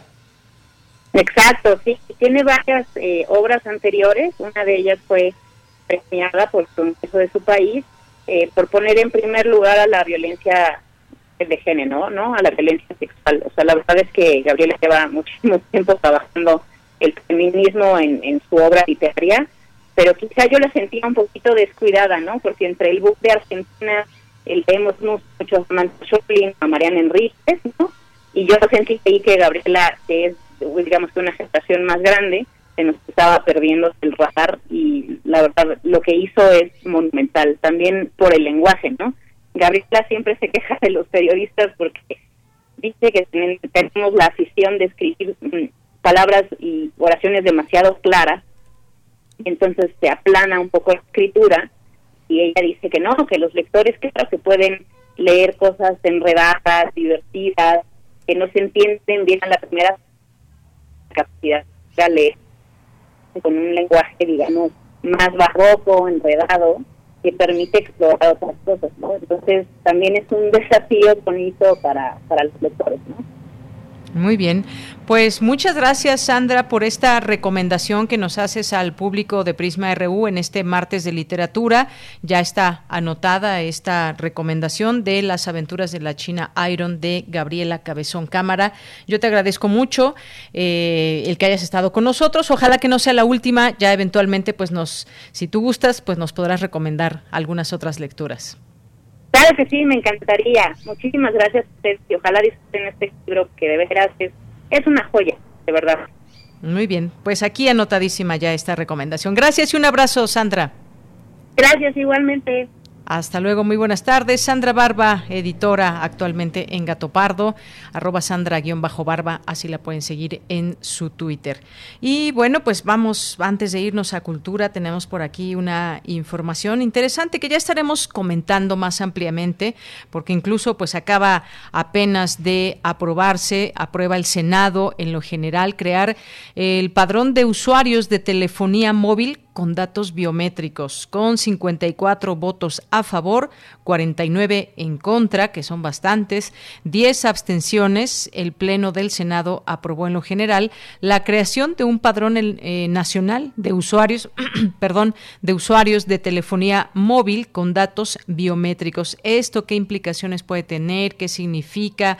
Vaya, hemos hablado aquí muchas ocasiones de la situación en torno a nuestros datos personales y que prácticamente pues están en manos de distintas empresas. Desde que estamos o abrimos una cuenta de, de Facebook o de alguna red social, de aplicaciones, de incluso el banco que es un eh, uno de los de los sitios que también platicábamos hace poco que pues seguirnos en tiempo real cuando se hacen eh, todas estas transacciones eh, pues es importante también conocer más de esto que acaba de aprobar el Senado, crear este padrón de usuarios de telefonía móvil con datos biométricos. Pues vaya, es un paso más a todo este asunto de cómo conservar o no estos datos personales. ¿Alguien conservará eh, sus datos personales resguardados debidamente sin que estén en alguna empresa?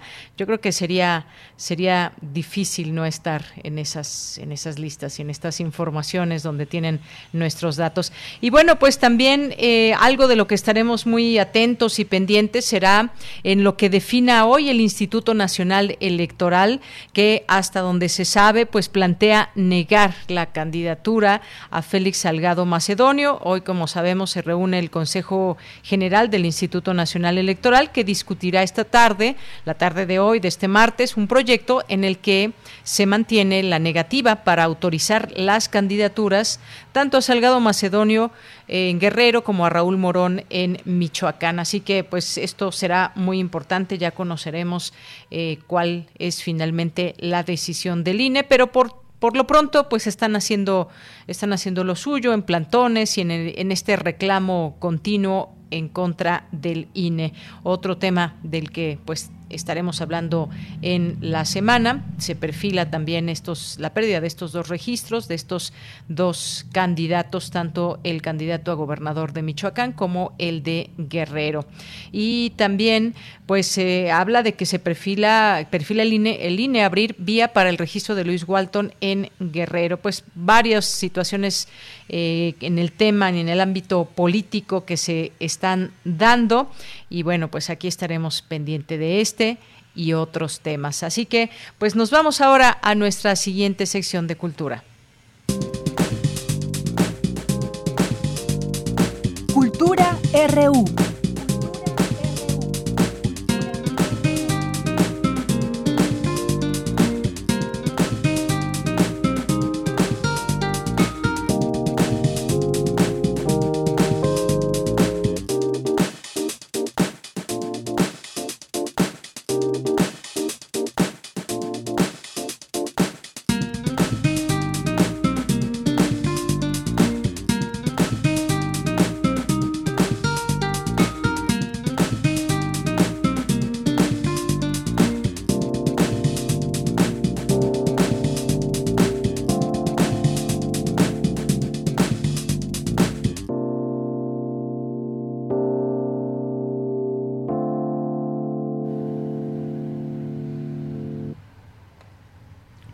Pues nos vamos ya en un momentito con Tamara Quirós. No sé si ya está en la línea telefónica, ya está por ahí. Tamara, buenas tardes.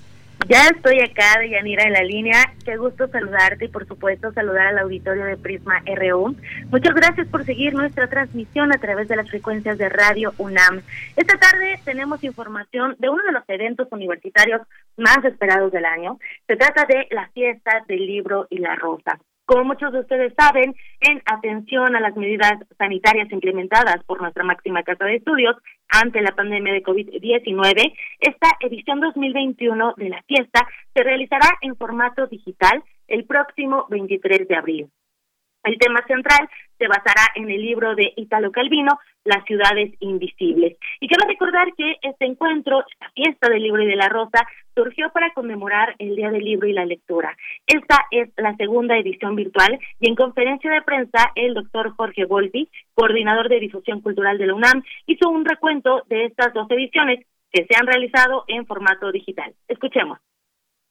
Por supuesto que hace un año, en este esfuerzo por ser pioneros en esta transformación hacia lo digital derivado de las condiciones de la pandemia, comenzamos con actividades todo un día que tuvieron una respuesta inaudita que en ese momento ninguno de nosotros había imaginado. Reflexionando con eh, Socorro Venegas, con Anel Pérez, con Rosa Beltrán, con Cintia García Leiva, queríamos que esta edición de la Fiesta del Libro y de la Rosa fuera justamente distinta, teniendo en cuenta que tenemos que seguir tratando de innovar y de aprender de estas condiciones extraordinarias de la pandemia, quisimos presentar un programa distinto, un programa curado en su totalidad para ser pensado en redes, para llevarse a cabo el próximo 23 de abril, Día del Libro y la Lectura. Se concibió un programa integral Ciudades Invisibles, que será el tema central de esta edición del libro y La Rosa. Ciudades Invisibles que tienen que ver, por supuesto, con las ciudades que vimos invisibles o casi vacías durante los primeros meses de la pandemia, con las ciudades imaginadas que quisiéramos tras acabar con esta condición de pandemia, ciudades posibles, imposibles, e incluso ver, por ejemplo, cómo ha sido este año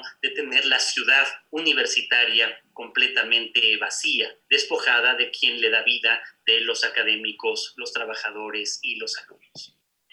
El programa constará de 12 videos que serán transmitidos en una jornada a través de TV UNAM y las redes sociales y plataformas digitales de Cultura UNAM. Esto con la intención de interactuar con el público, siempre motivándolo a compartir reflexiones y comentarios. Eh, a partir del 13 de abril eh, será llegar eh, el programa completo que ya está disponible. También cabe mencionar que la Dirección de Publicaciones y Fomento Editorial invitó a 11 creadores para visitar las ciudades invisibles de Ítalo Calvino. Siguiendo la apuesta de esta publicación, autoras y autores hablarán de la ciudad a la que no se tiene acceso por el confinamiento. Habrá videos que nos llevarán a la reflexión con una diversidad de voces. Los formatos de estos videos eh, durarán un aproximado de 15 minutos. Escuchemos a Socorro Venegas, directora general de Publicaciones y Fomento Editorial de la UNAM.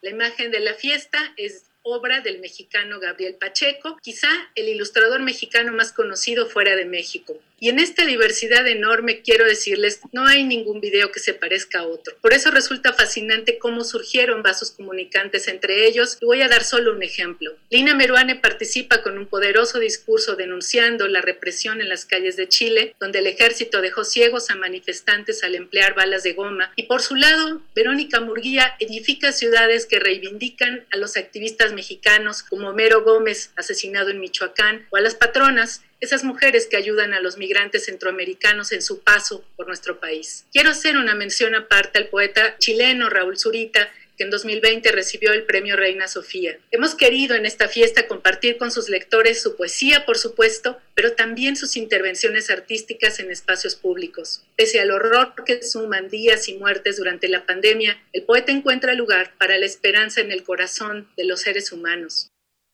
A esta fiesta del libro y la rosa se une la Casa del Lago con Escrituras en el Cielo, poemas dibujados con luces en el cielo nocturno de la Ciudad de México, que compartirá un programa de cuatro noches. Escuchemos más detalles de Escrituras en el Cielo en voz de Cintia García Leiva, directora de Casa del Lago de la UNAM.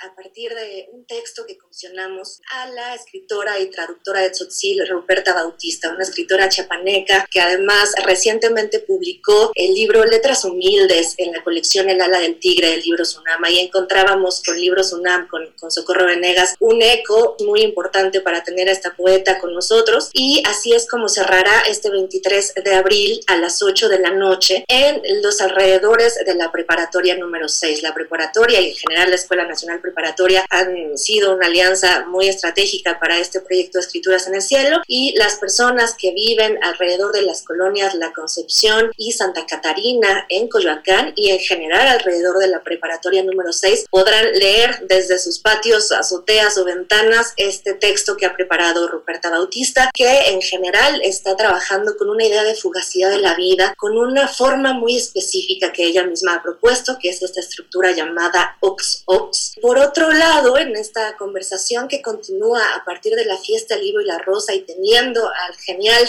Raúl Zurita como invitado a la fiesta, tendremos la posibilidad de tener su texto en continuidad y en respuesta a esta acción que ocurrió en el año 82 en la ciudad de Nueva York, ahora con versos también bastante fuertes, es texto políticamente potente. Y en el caso de Raúl Zurita ocurrirá esta acción el 30 de abril, viernes 30 de abril también a las 20 horas. Y en su caso se va a disparar desde el skate park en la segunda sección del bosque de Chapultepec. Vamos a tener estos versos lumínicos en movimiento, con colores, en el bosque de Chapultepec, en alianza por supuesto con Fiesta eh, del Libro y la Rosa, desde luego Casa Lago y la Embajada de Chile a través de la Dirección de Asuntos Culturales. Previa a esta acción, esta segunda acción de Escrituras en el Cielo, tendremos una conversación con el poeta Raúl Zurita a las 6 de la tarde y acompañaremos Socorro Venegas y yo este enorme placer para preguntarnos precisamente cuáles son los antecedentes de estas escrituras que escapan a la página,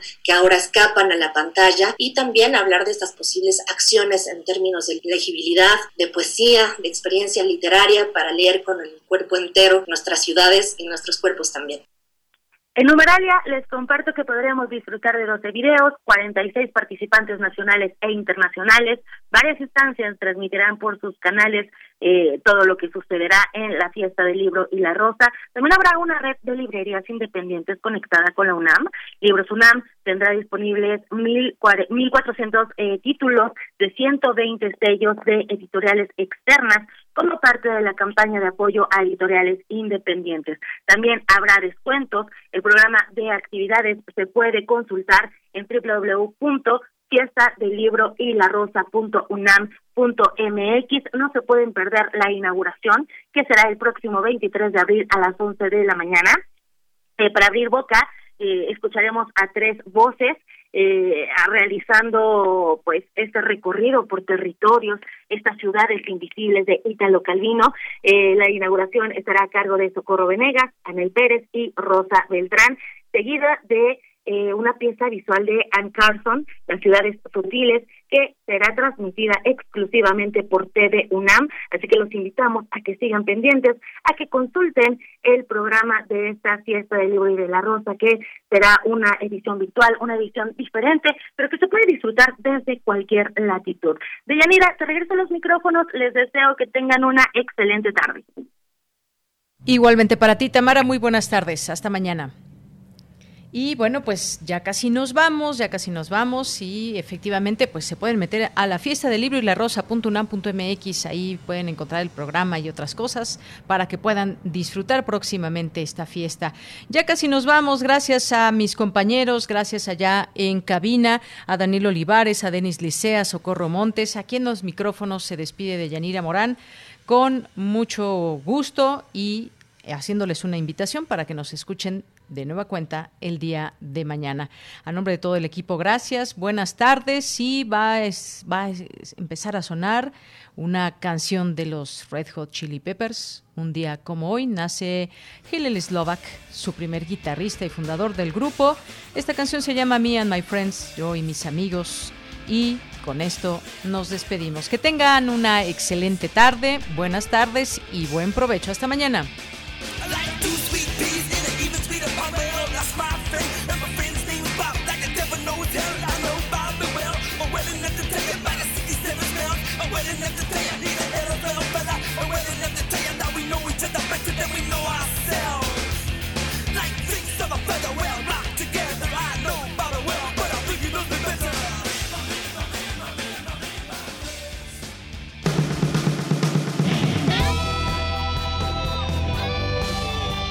Prisma RU. Relatamos al mundo.